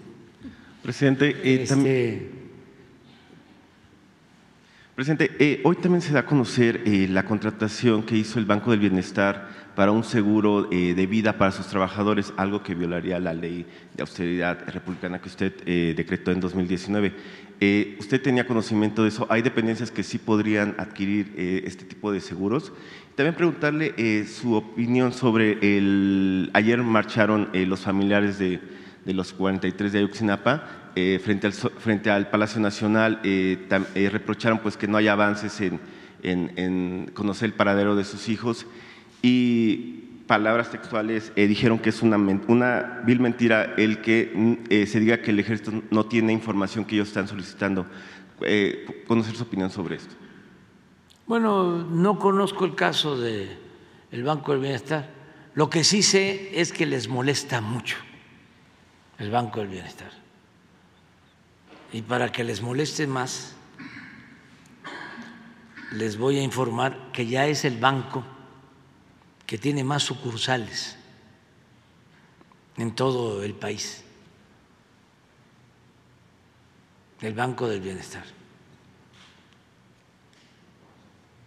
Y que acaban de terminar, están por terminar, pregúntale a Ariana, de dispersar los fondos del bimestre para los adultos mayores. ¿Se acuerdan ustedes que hace dos meses hubo algunos problemas de funcionamiento de los cajeros del Banco del Bienestar? Sacaron fotos de las colas. Ahora, pues ya no hay nota este, pero yo sí informo que afortunadamente funcionó muy bien todo el sistema y que este, cobraron todos o están por terminar, nada más que te, este, creo que iban a terminar hoy, ya de dispersar todos los fondos para los adultos mayores sin problema. También aprovecho, va a venir Arianda para dos cosas. Una, que quienes tenían las tarjetas o quienes cobraban en bancos particulares y ya ahora eh, sus apoyos los tienen que eh, obtener en las sucursales del Banco del Bienestar, sus ahorros que dejaron en esos bancos particulares se están este, con, rescatando para entregárselos. Son pocos casos, pero existen. Entonces va a venir Ariana para explicarles cómo hacerle. Nos están ayudando también los bancos eh, particulares con este propósito. No es que se quieran quedar. Apellidos. Ah, ya está. Entonces, todavía no terminan. Mañana, ¿no? terminan mañana. Pero no hemos tenido problema para la dispersión. Eh, entonces va a venir eh, Ariana para hablar de esto y va a venir también Ariana para informar de que pueden dejar en depósito eh, si lo desean, parte de sus recursos y que no los pierden, porque también estuvieron, estuvieron difundiendo mentiras de que había que sacarlo todo porque si no eh, se les iban a perder sus ahorros. Entonces, pero voy a investigar lo de lo del seguro de eh, lo del seguro para los trabajadores que dicho sea de paso se han portado muy bien los trabajadores del Banco del Bienestar porque a ver si no nos manda el Amoyi eh, el número de bancos que ya están operando con relación a otros bancos porque es una hazaña. Déjenme que yo presuma, este, que tire un poco de aceite, ¿no? E imagínense lo que es contra viento y marea, contra la corriente, tener ya un banco para dispersar fondos a la gente más necesitada del país, bancos en los pueblos más apartados. Ya no había esto, ya no existía. Esto es un sacrilegio para los tecnócratas neoliberales.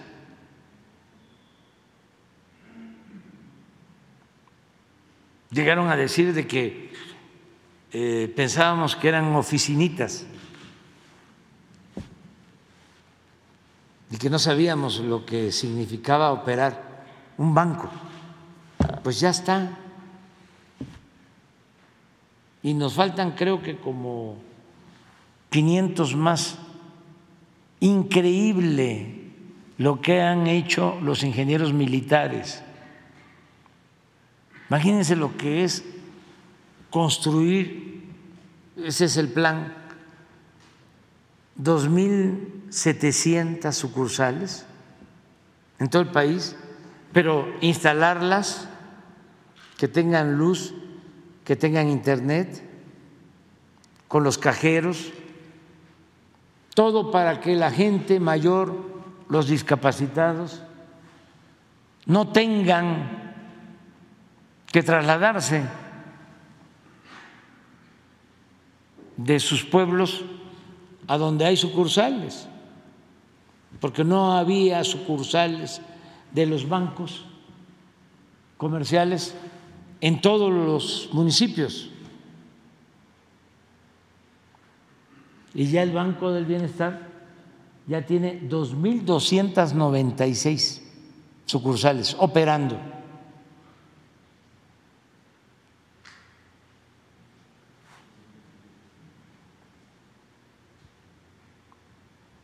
Lamento pues que antes del desayuno yo esté dando estas noticias, pero lo tengo que hacer.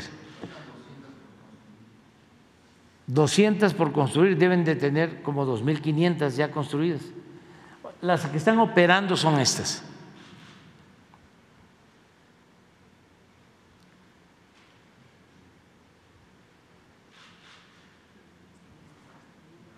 Decía don Julio Scherrer, decía, dígame que le gustó, don Andrés, dígame que le gustó. Cuando eh, mencionaba algo, eh, contaba una anécdota. Dígame, dígame, dígame qué le gustó, don gran, gran maestro, don Julio. A ver, pero ¿cuál es la otra? Sobre la marcha de, los ah. familiares de Ayuxinapa. Sí, este, ya ayer eh, se dio a conocer el informe que se presentó, tenemos nosotros el compromiso de eh, seguir la investigación y vamos a continuar hasta conocer toda la verdad y lo más importante, saber dónde están los jóvenes. Todavía me queda un año eh, y vamos a, dedicarnos. Lo estamos haciendo. No hemos este, abandonado el caso, lo vamos a seguir haciendo. Es por las madres, por los padres, es por la justicia y es también por nuestras convicciones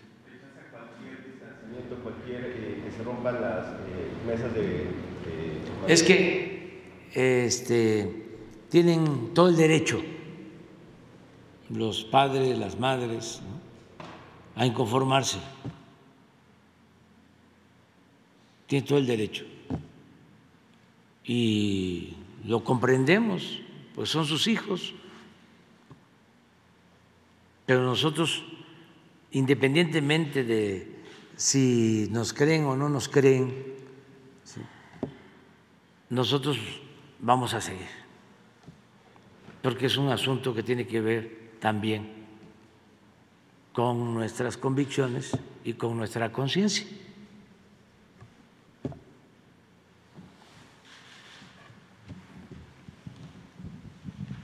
Buenos días, presidente. Buenos días a todas y a todos. Nancy Flores de la revista Contralínea. Eh, presidente, hoy se discute en la segunda sala de la Suprema Corte de Justicia de la Nación un amparo en revisión que, es, eh, que fue interpuesto por la transnacional francesa Engie en contra de la ley eléctrica. Y esto es importante, presidente, porque en esa segunda sala participan eh, pues dos ministros de esta Suprema Corte de Justicia de la Nación, Luis María Aguilar y Alberto Pérez Dayán, que al mismo tiempo están o son militantes de una asociación civil que se llama Instituto Mexicano del Amparo. Esta asociación civil se ha dedicado a litigar en contra de su gobierno, eh, entre otras cosas, pues promovió un juicio de amparo masivo en contra de la distribución de los libros de texto gratuitos. Además, eh, se ha pronunciado en contra precisamente de esta ley eléctrica, en contra de la ley minera, ha eh, trabajado incluso por convertirse en esto que se llama amigo de la Corte, esta figura del amicus curiae para el tema de eh, la acción de la acción para declarar inconstitucional lo de eh, eh, que los funcionarios del Poder Judicial ganen menos que usted. E incluso pues eso la propia Corte lo falló a favor de los propios ministros de la Corte. Y esta misma asociación civil hizo un análisis eh, jurídico donde eh, pues impulsaba que a usted se le separara del cargo y se le fincaran responsabilidades con cárcel hasta por ocho años si alguno de sus funcionarios desacataba alguna eh, orden de jueces para liberar delincuentes. Esto podría parecer descabellado, presidente, pero el propio ministro Luis María Aguilar, que hoy en esa segunda sala también va a participar, presentó una propuesta de sentencia en la cual pedía exactamente lo mismo. Eso lo hizo en agosto pasado, el 23 de agosto. Este proyecto de sentencia finalmente lo retiró sin explicación alguna, pero ahí pedía separarlo del cargo y también consignarlo ante las autoridades. Presidente, preguntarle sobre este posible conflicto de interés. La Secretaría de Energía metió una queja por este posible conflicto de interés de estos ministros que participan en esa asociación civil y al mismo tiempo están en la Corte, pero eh, preguntarle su opinión y también sobre este intento de la Corte para destituirlo y además consignarlo a las autoridades. Pues no creo eso último, eh, la verdad. Este, son amagos, pero no tienen fundamento. Ya este, viví eh, un desafuero. También en un acto de asociación delictuosa entre ministros de la Corte y Vicente Fox. En ese entonces el presidente de la Corte todos los ministros de manera vergonzosa eh, apoyaron a Fox para que me desaforaran. Era procurador Macedo de la Concha, secretario de Gobernación Krill y se unieron también con los del PRI. Y me desaforaron, ¿eh? nada más que el pueblo es mucha pieza. Y por ellos, eh, por los que participaron en las grandes manifestaciones, tuvieron que dar marcha atrás, aunque hace poco Fox dijo que se había equivocado, que no debió haber dado marcha atrás. Pero son amagos. Este señor Aguilar siempre ha estado en contra de nosotros. Es muy conservador, muy reaccionario y muy defensor de los intereses de la oligarquía de México y del extranjero. Son como empleados de los potentados. Entonces, eh, no les importa ninguna empresa pública, porque no les importa el pueblo y su futuro, porque ¿de quién son las empresas públicas? Del pueblo de México.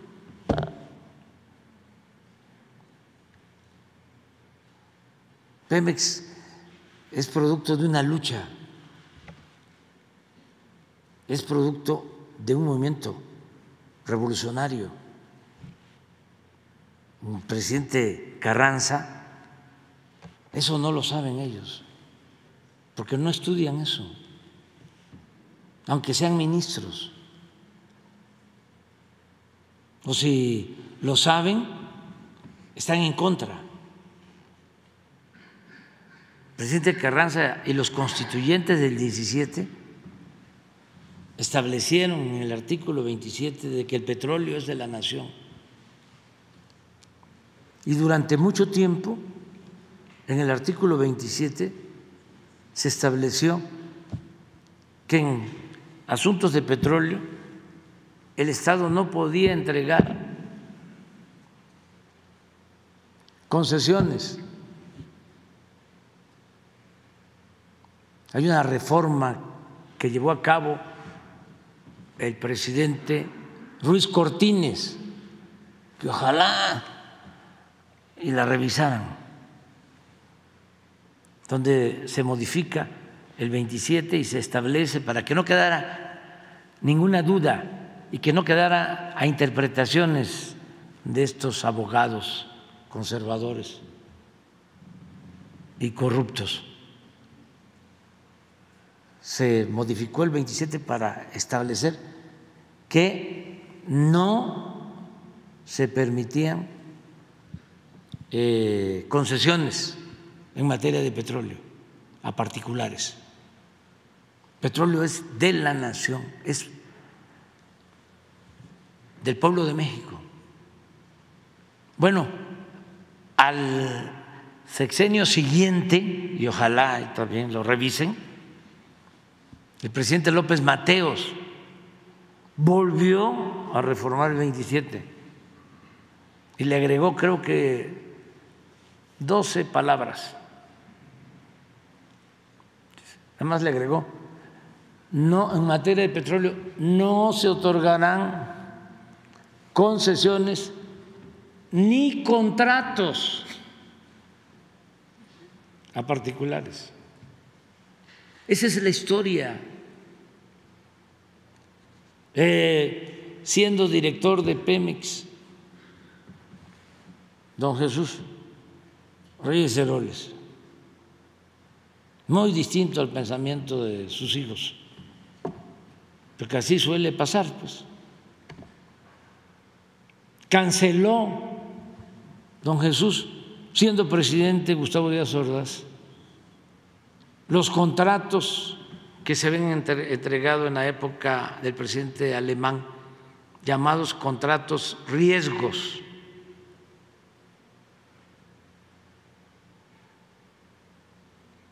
Bueno, en 1960,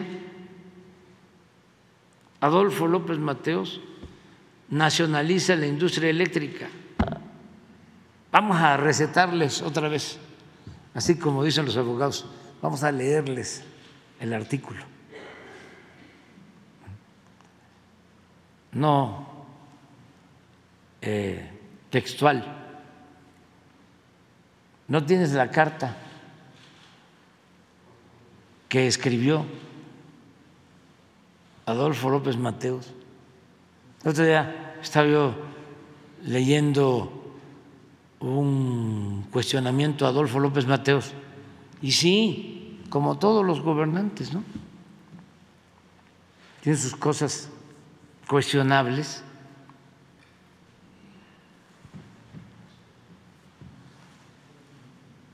Eh, pero tiene también cosas muy buenas. Cuestiones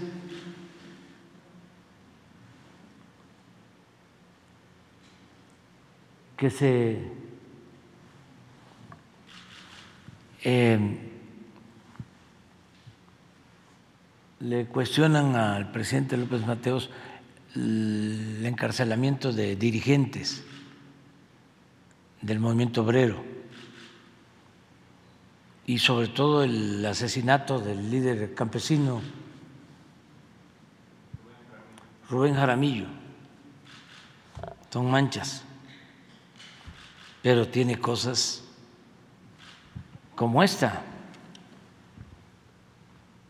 Esto es para, ¿cómo se llama el ministro? Luis María Aguilar y Alberto Pérez Dayán. y a los otros.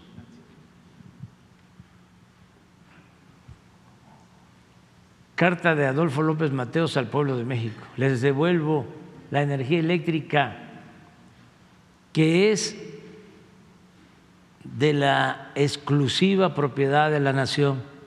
¿Hoy van a resolver eso? Hoy van a discutir el amparo en revisión. Bueno, está perfecto.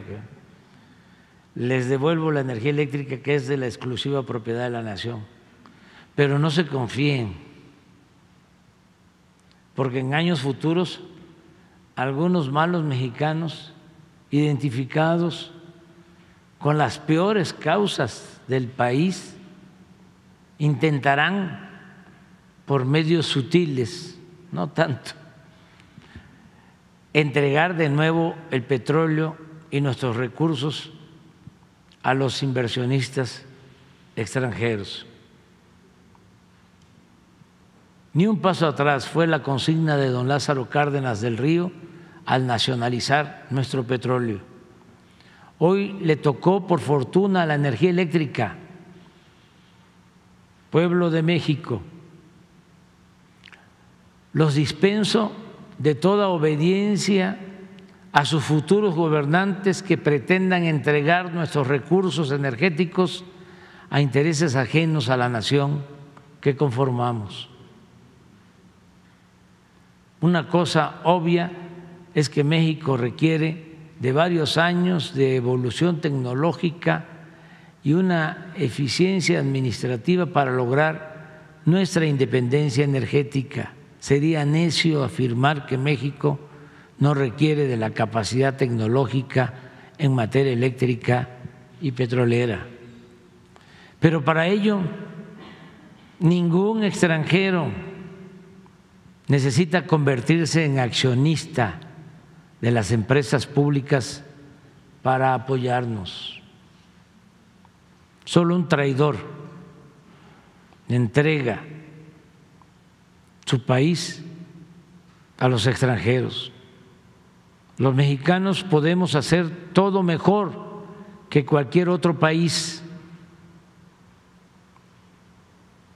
Cuando un gobernante extranjero me pregunta si hay posibilidad de entrar al negocio de los energéticos o a la electricidad, le respondo que apenas estamos independizándonos de las invasiones extranjeras que nos vaciaron el país, pero que en tanto los mexicanos sí queremos invertir en el petróleo americano o en su producción de energía eléctrica por si quieren un socio extranjero. En México la constitución es muy clara. Los recursos energéticos y los yacimientos petroleros son a perpetuidad propiedad única y exclusiva del pueblo de México, del pueblo mexicano. El resto de las especulaciones al respecto son traición a la patria. Industrializar el país no implica una subasta pública de nuestros recursos naturales ni la entrega indiscriminada del patrimonio de la patria. Este don Adolfo López Mateos. Todo esto. Ah, refirieron, sí. Todo esto es lo que eh, quisieron borrar con la política neoliberal. Afortunadamente se dieron los cambios en la elección del 2018 y como no alcanzaron a saquear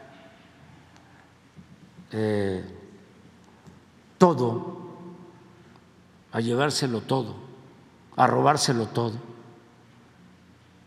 Con lo que nos dejaron, con eso estamos levantando el país. Pero sería un acto de traición a la patria el permitir que sigan con la misma política de pillaje. Y es esa estructura del Poder Judicial la que les ayuda, jueces, magistrados, ministros, que protegen a estas empresas extranjeras desde que se llevaron a cabo los cambios a las leyes y a la Constitución. En el caso de la industria eléctrica, ¿quién comenzó a modificar las leyes para permitir la entrada de las empresas extranjeras? Salinas, en 1989. Hicieron una reforma a una ley secundaria para permitir la inversión extranjera en la industria eléctrica. Y luego con Cedillo continuó. ¿Ustedes creen que en ese entonces y hasta el 18 el Poder Judicial se ocupó de declarar inconstitucional la reforma a esa ley secundaria que violaba abiertamente lo que establecía la Constitución, porque no puede ser que una ley secundaria esté por encima de un mandato constitucional. La Constitución es ley de leyes.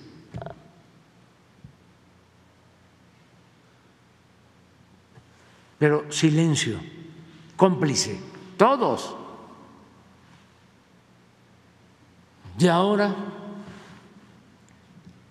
eh, están empecinados en seguir consolidando la llamada reforma energética y entregando los bienes públicos. ¿Y en qué se beneficia el pueblo de México? En nada, al contrario. Todas esas reformas significaron más aumento en el precio de las gasolinas,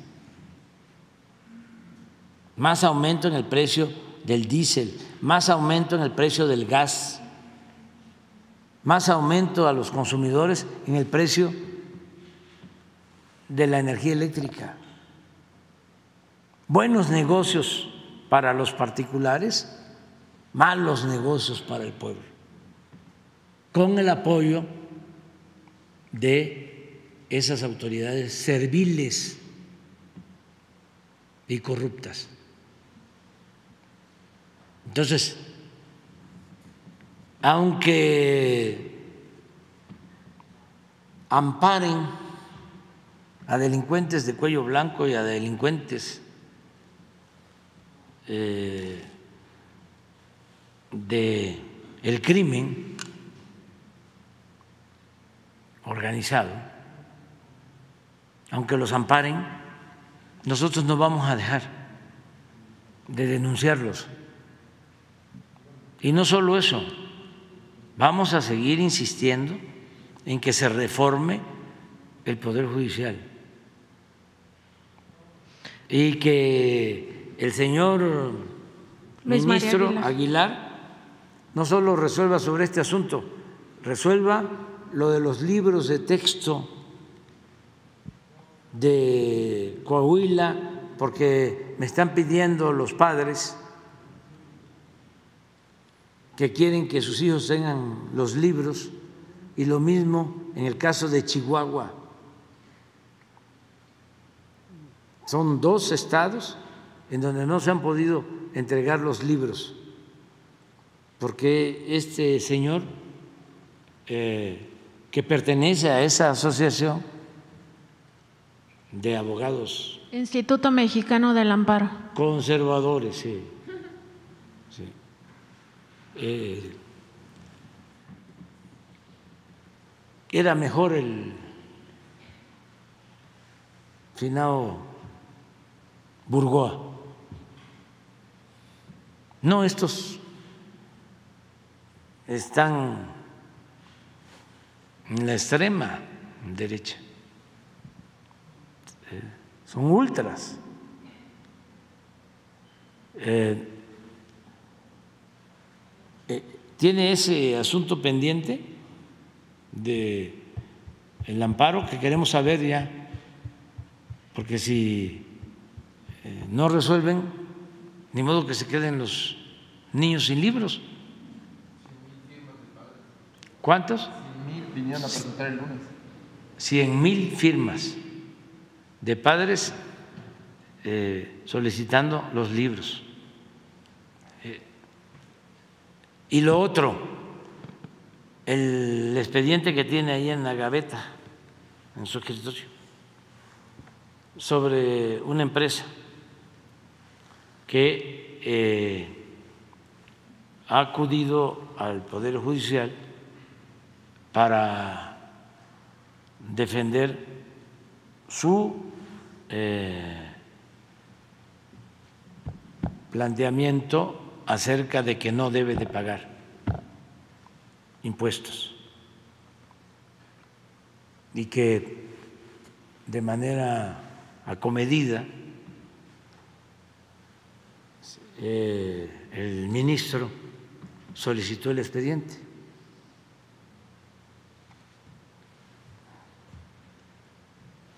Pero lo tiene ahí guardado, lo tiene desde diciembre detenido y no ha sacado ninguna resolución.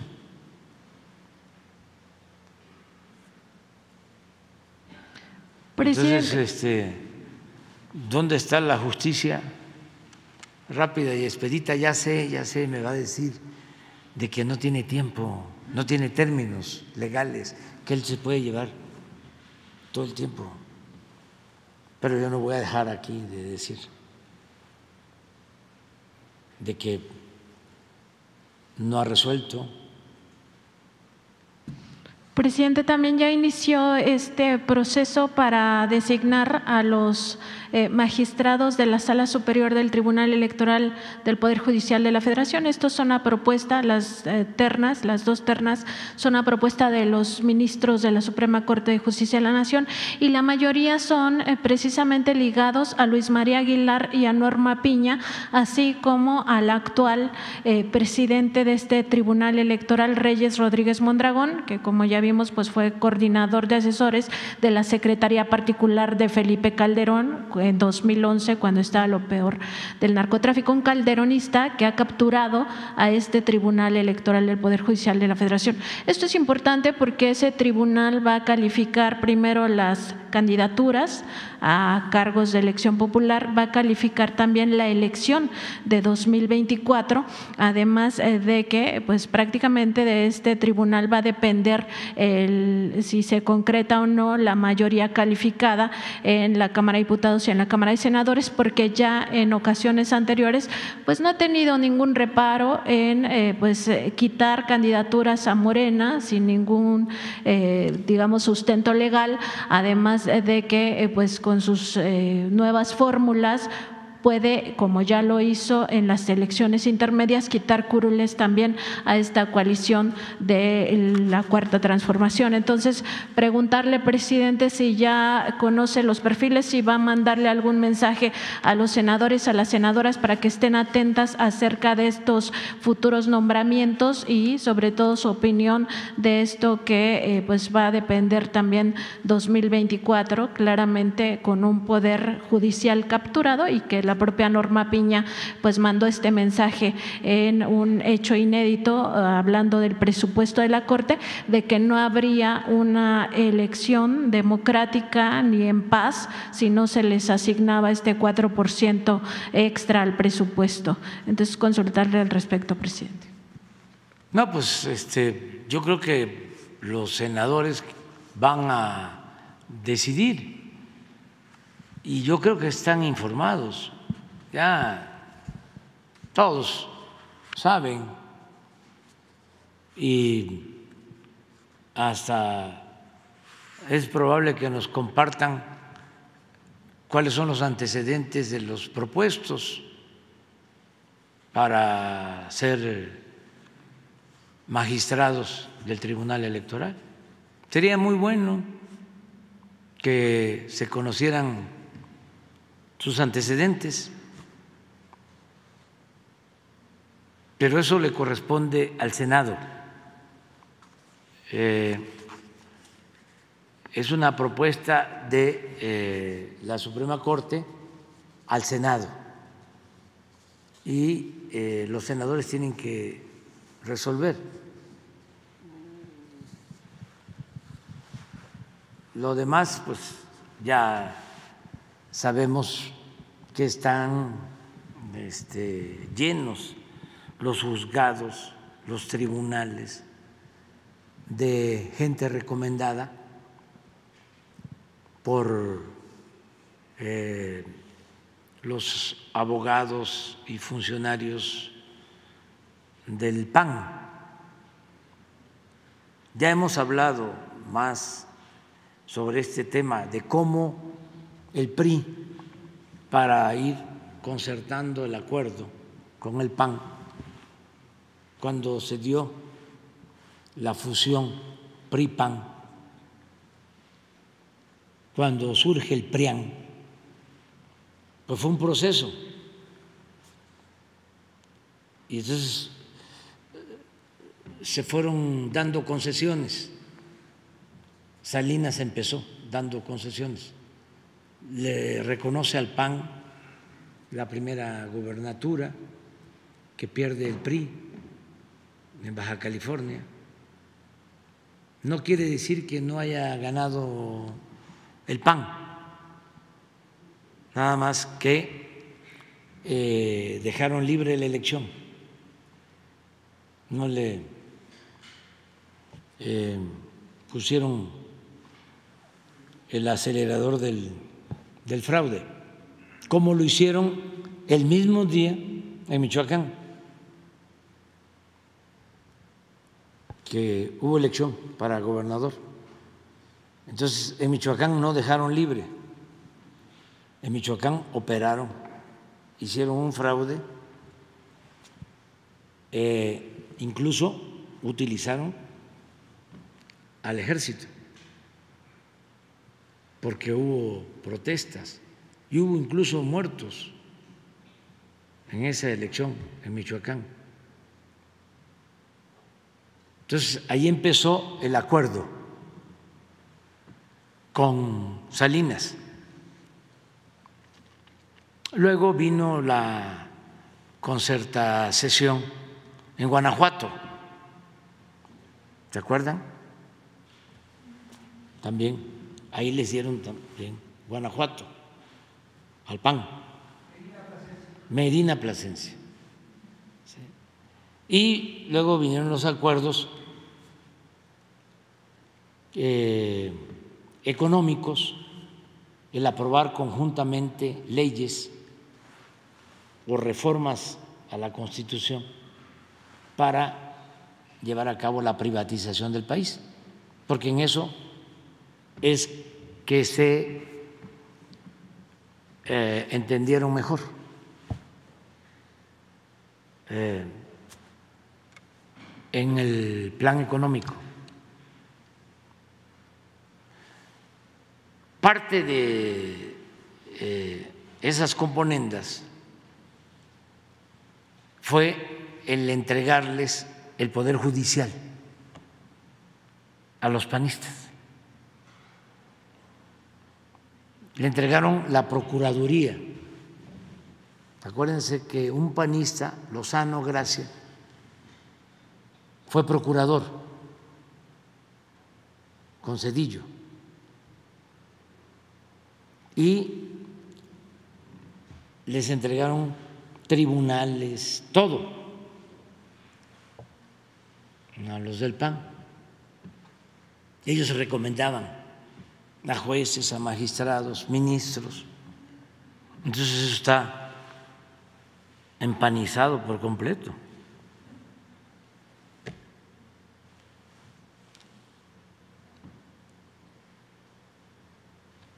Y les gusta mucho el dinero a los conservadores. Son muy corruptos.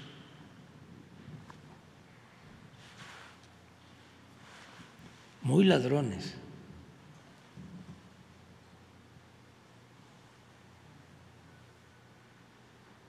Me acuerdo ahorita de un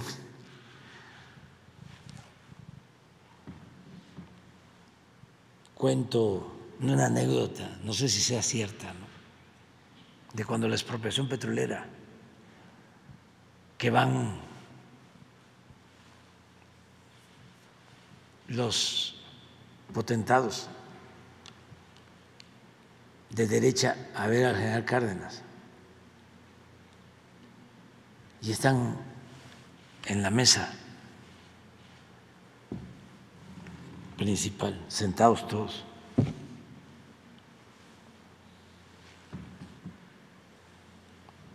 Dice el general, les voy a contar un cuento.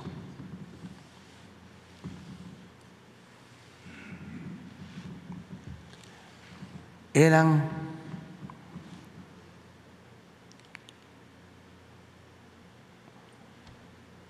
unos potentados. Dijo otra cosa, pero no. Muy rateros, rateros, rateros, rateros. Ya se quedó callado. Y uno le dice, ¿y el cuento general? Ese era el cuento. Bueno, vámonos a desayunar. Gracias.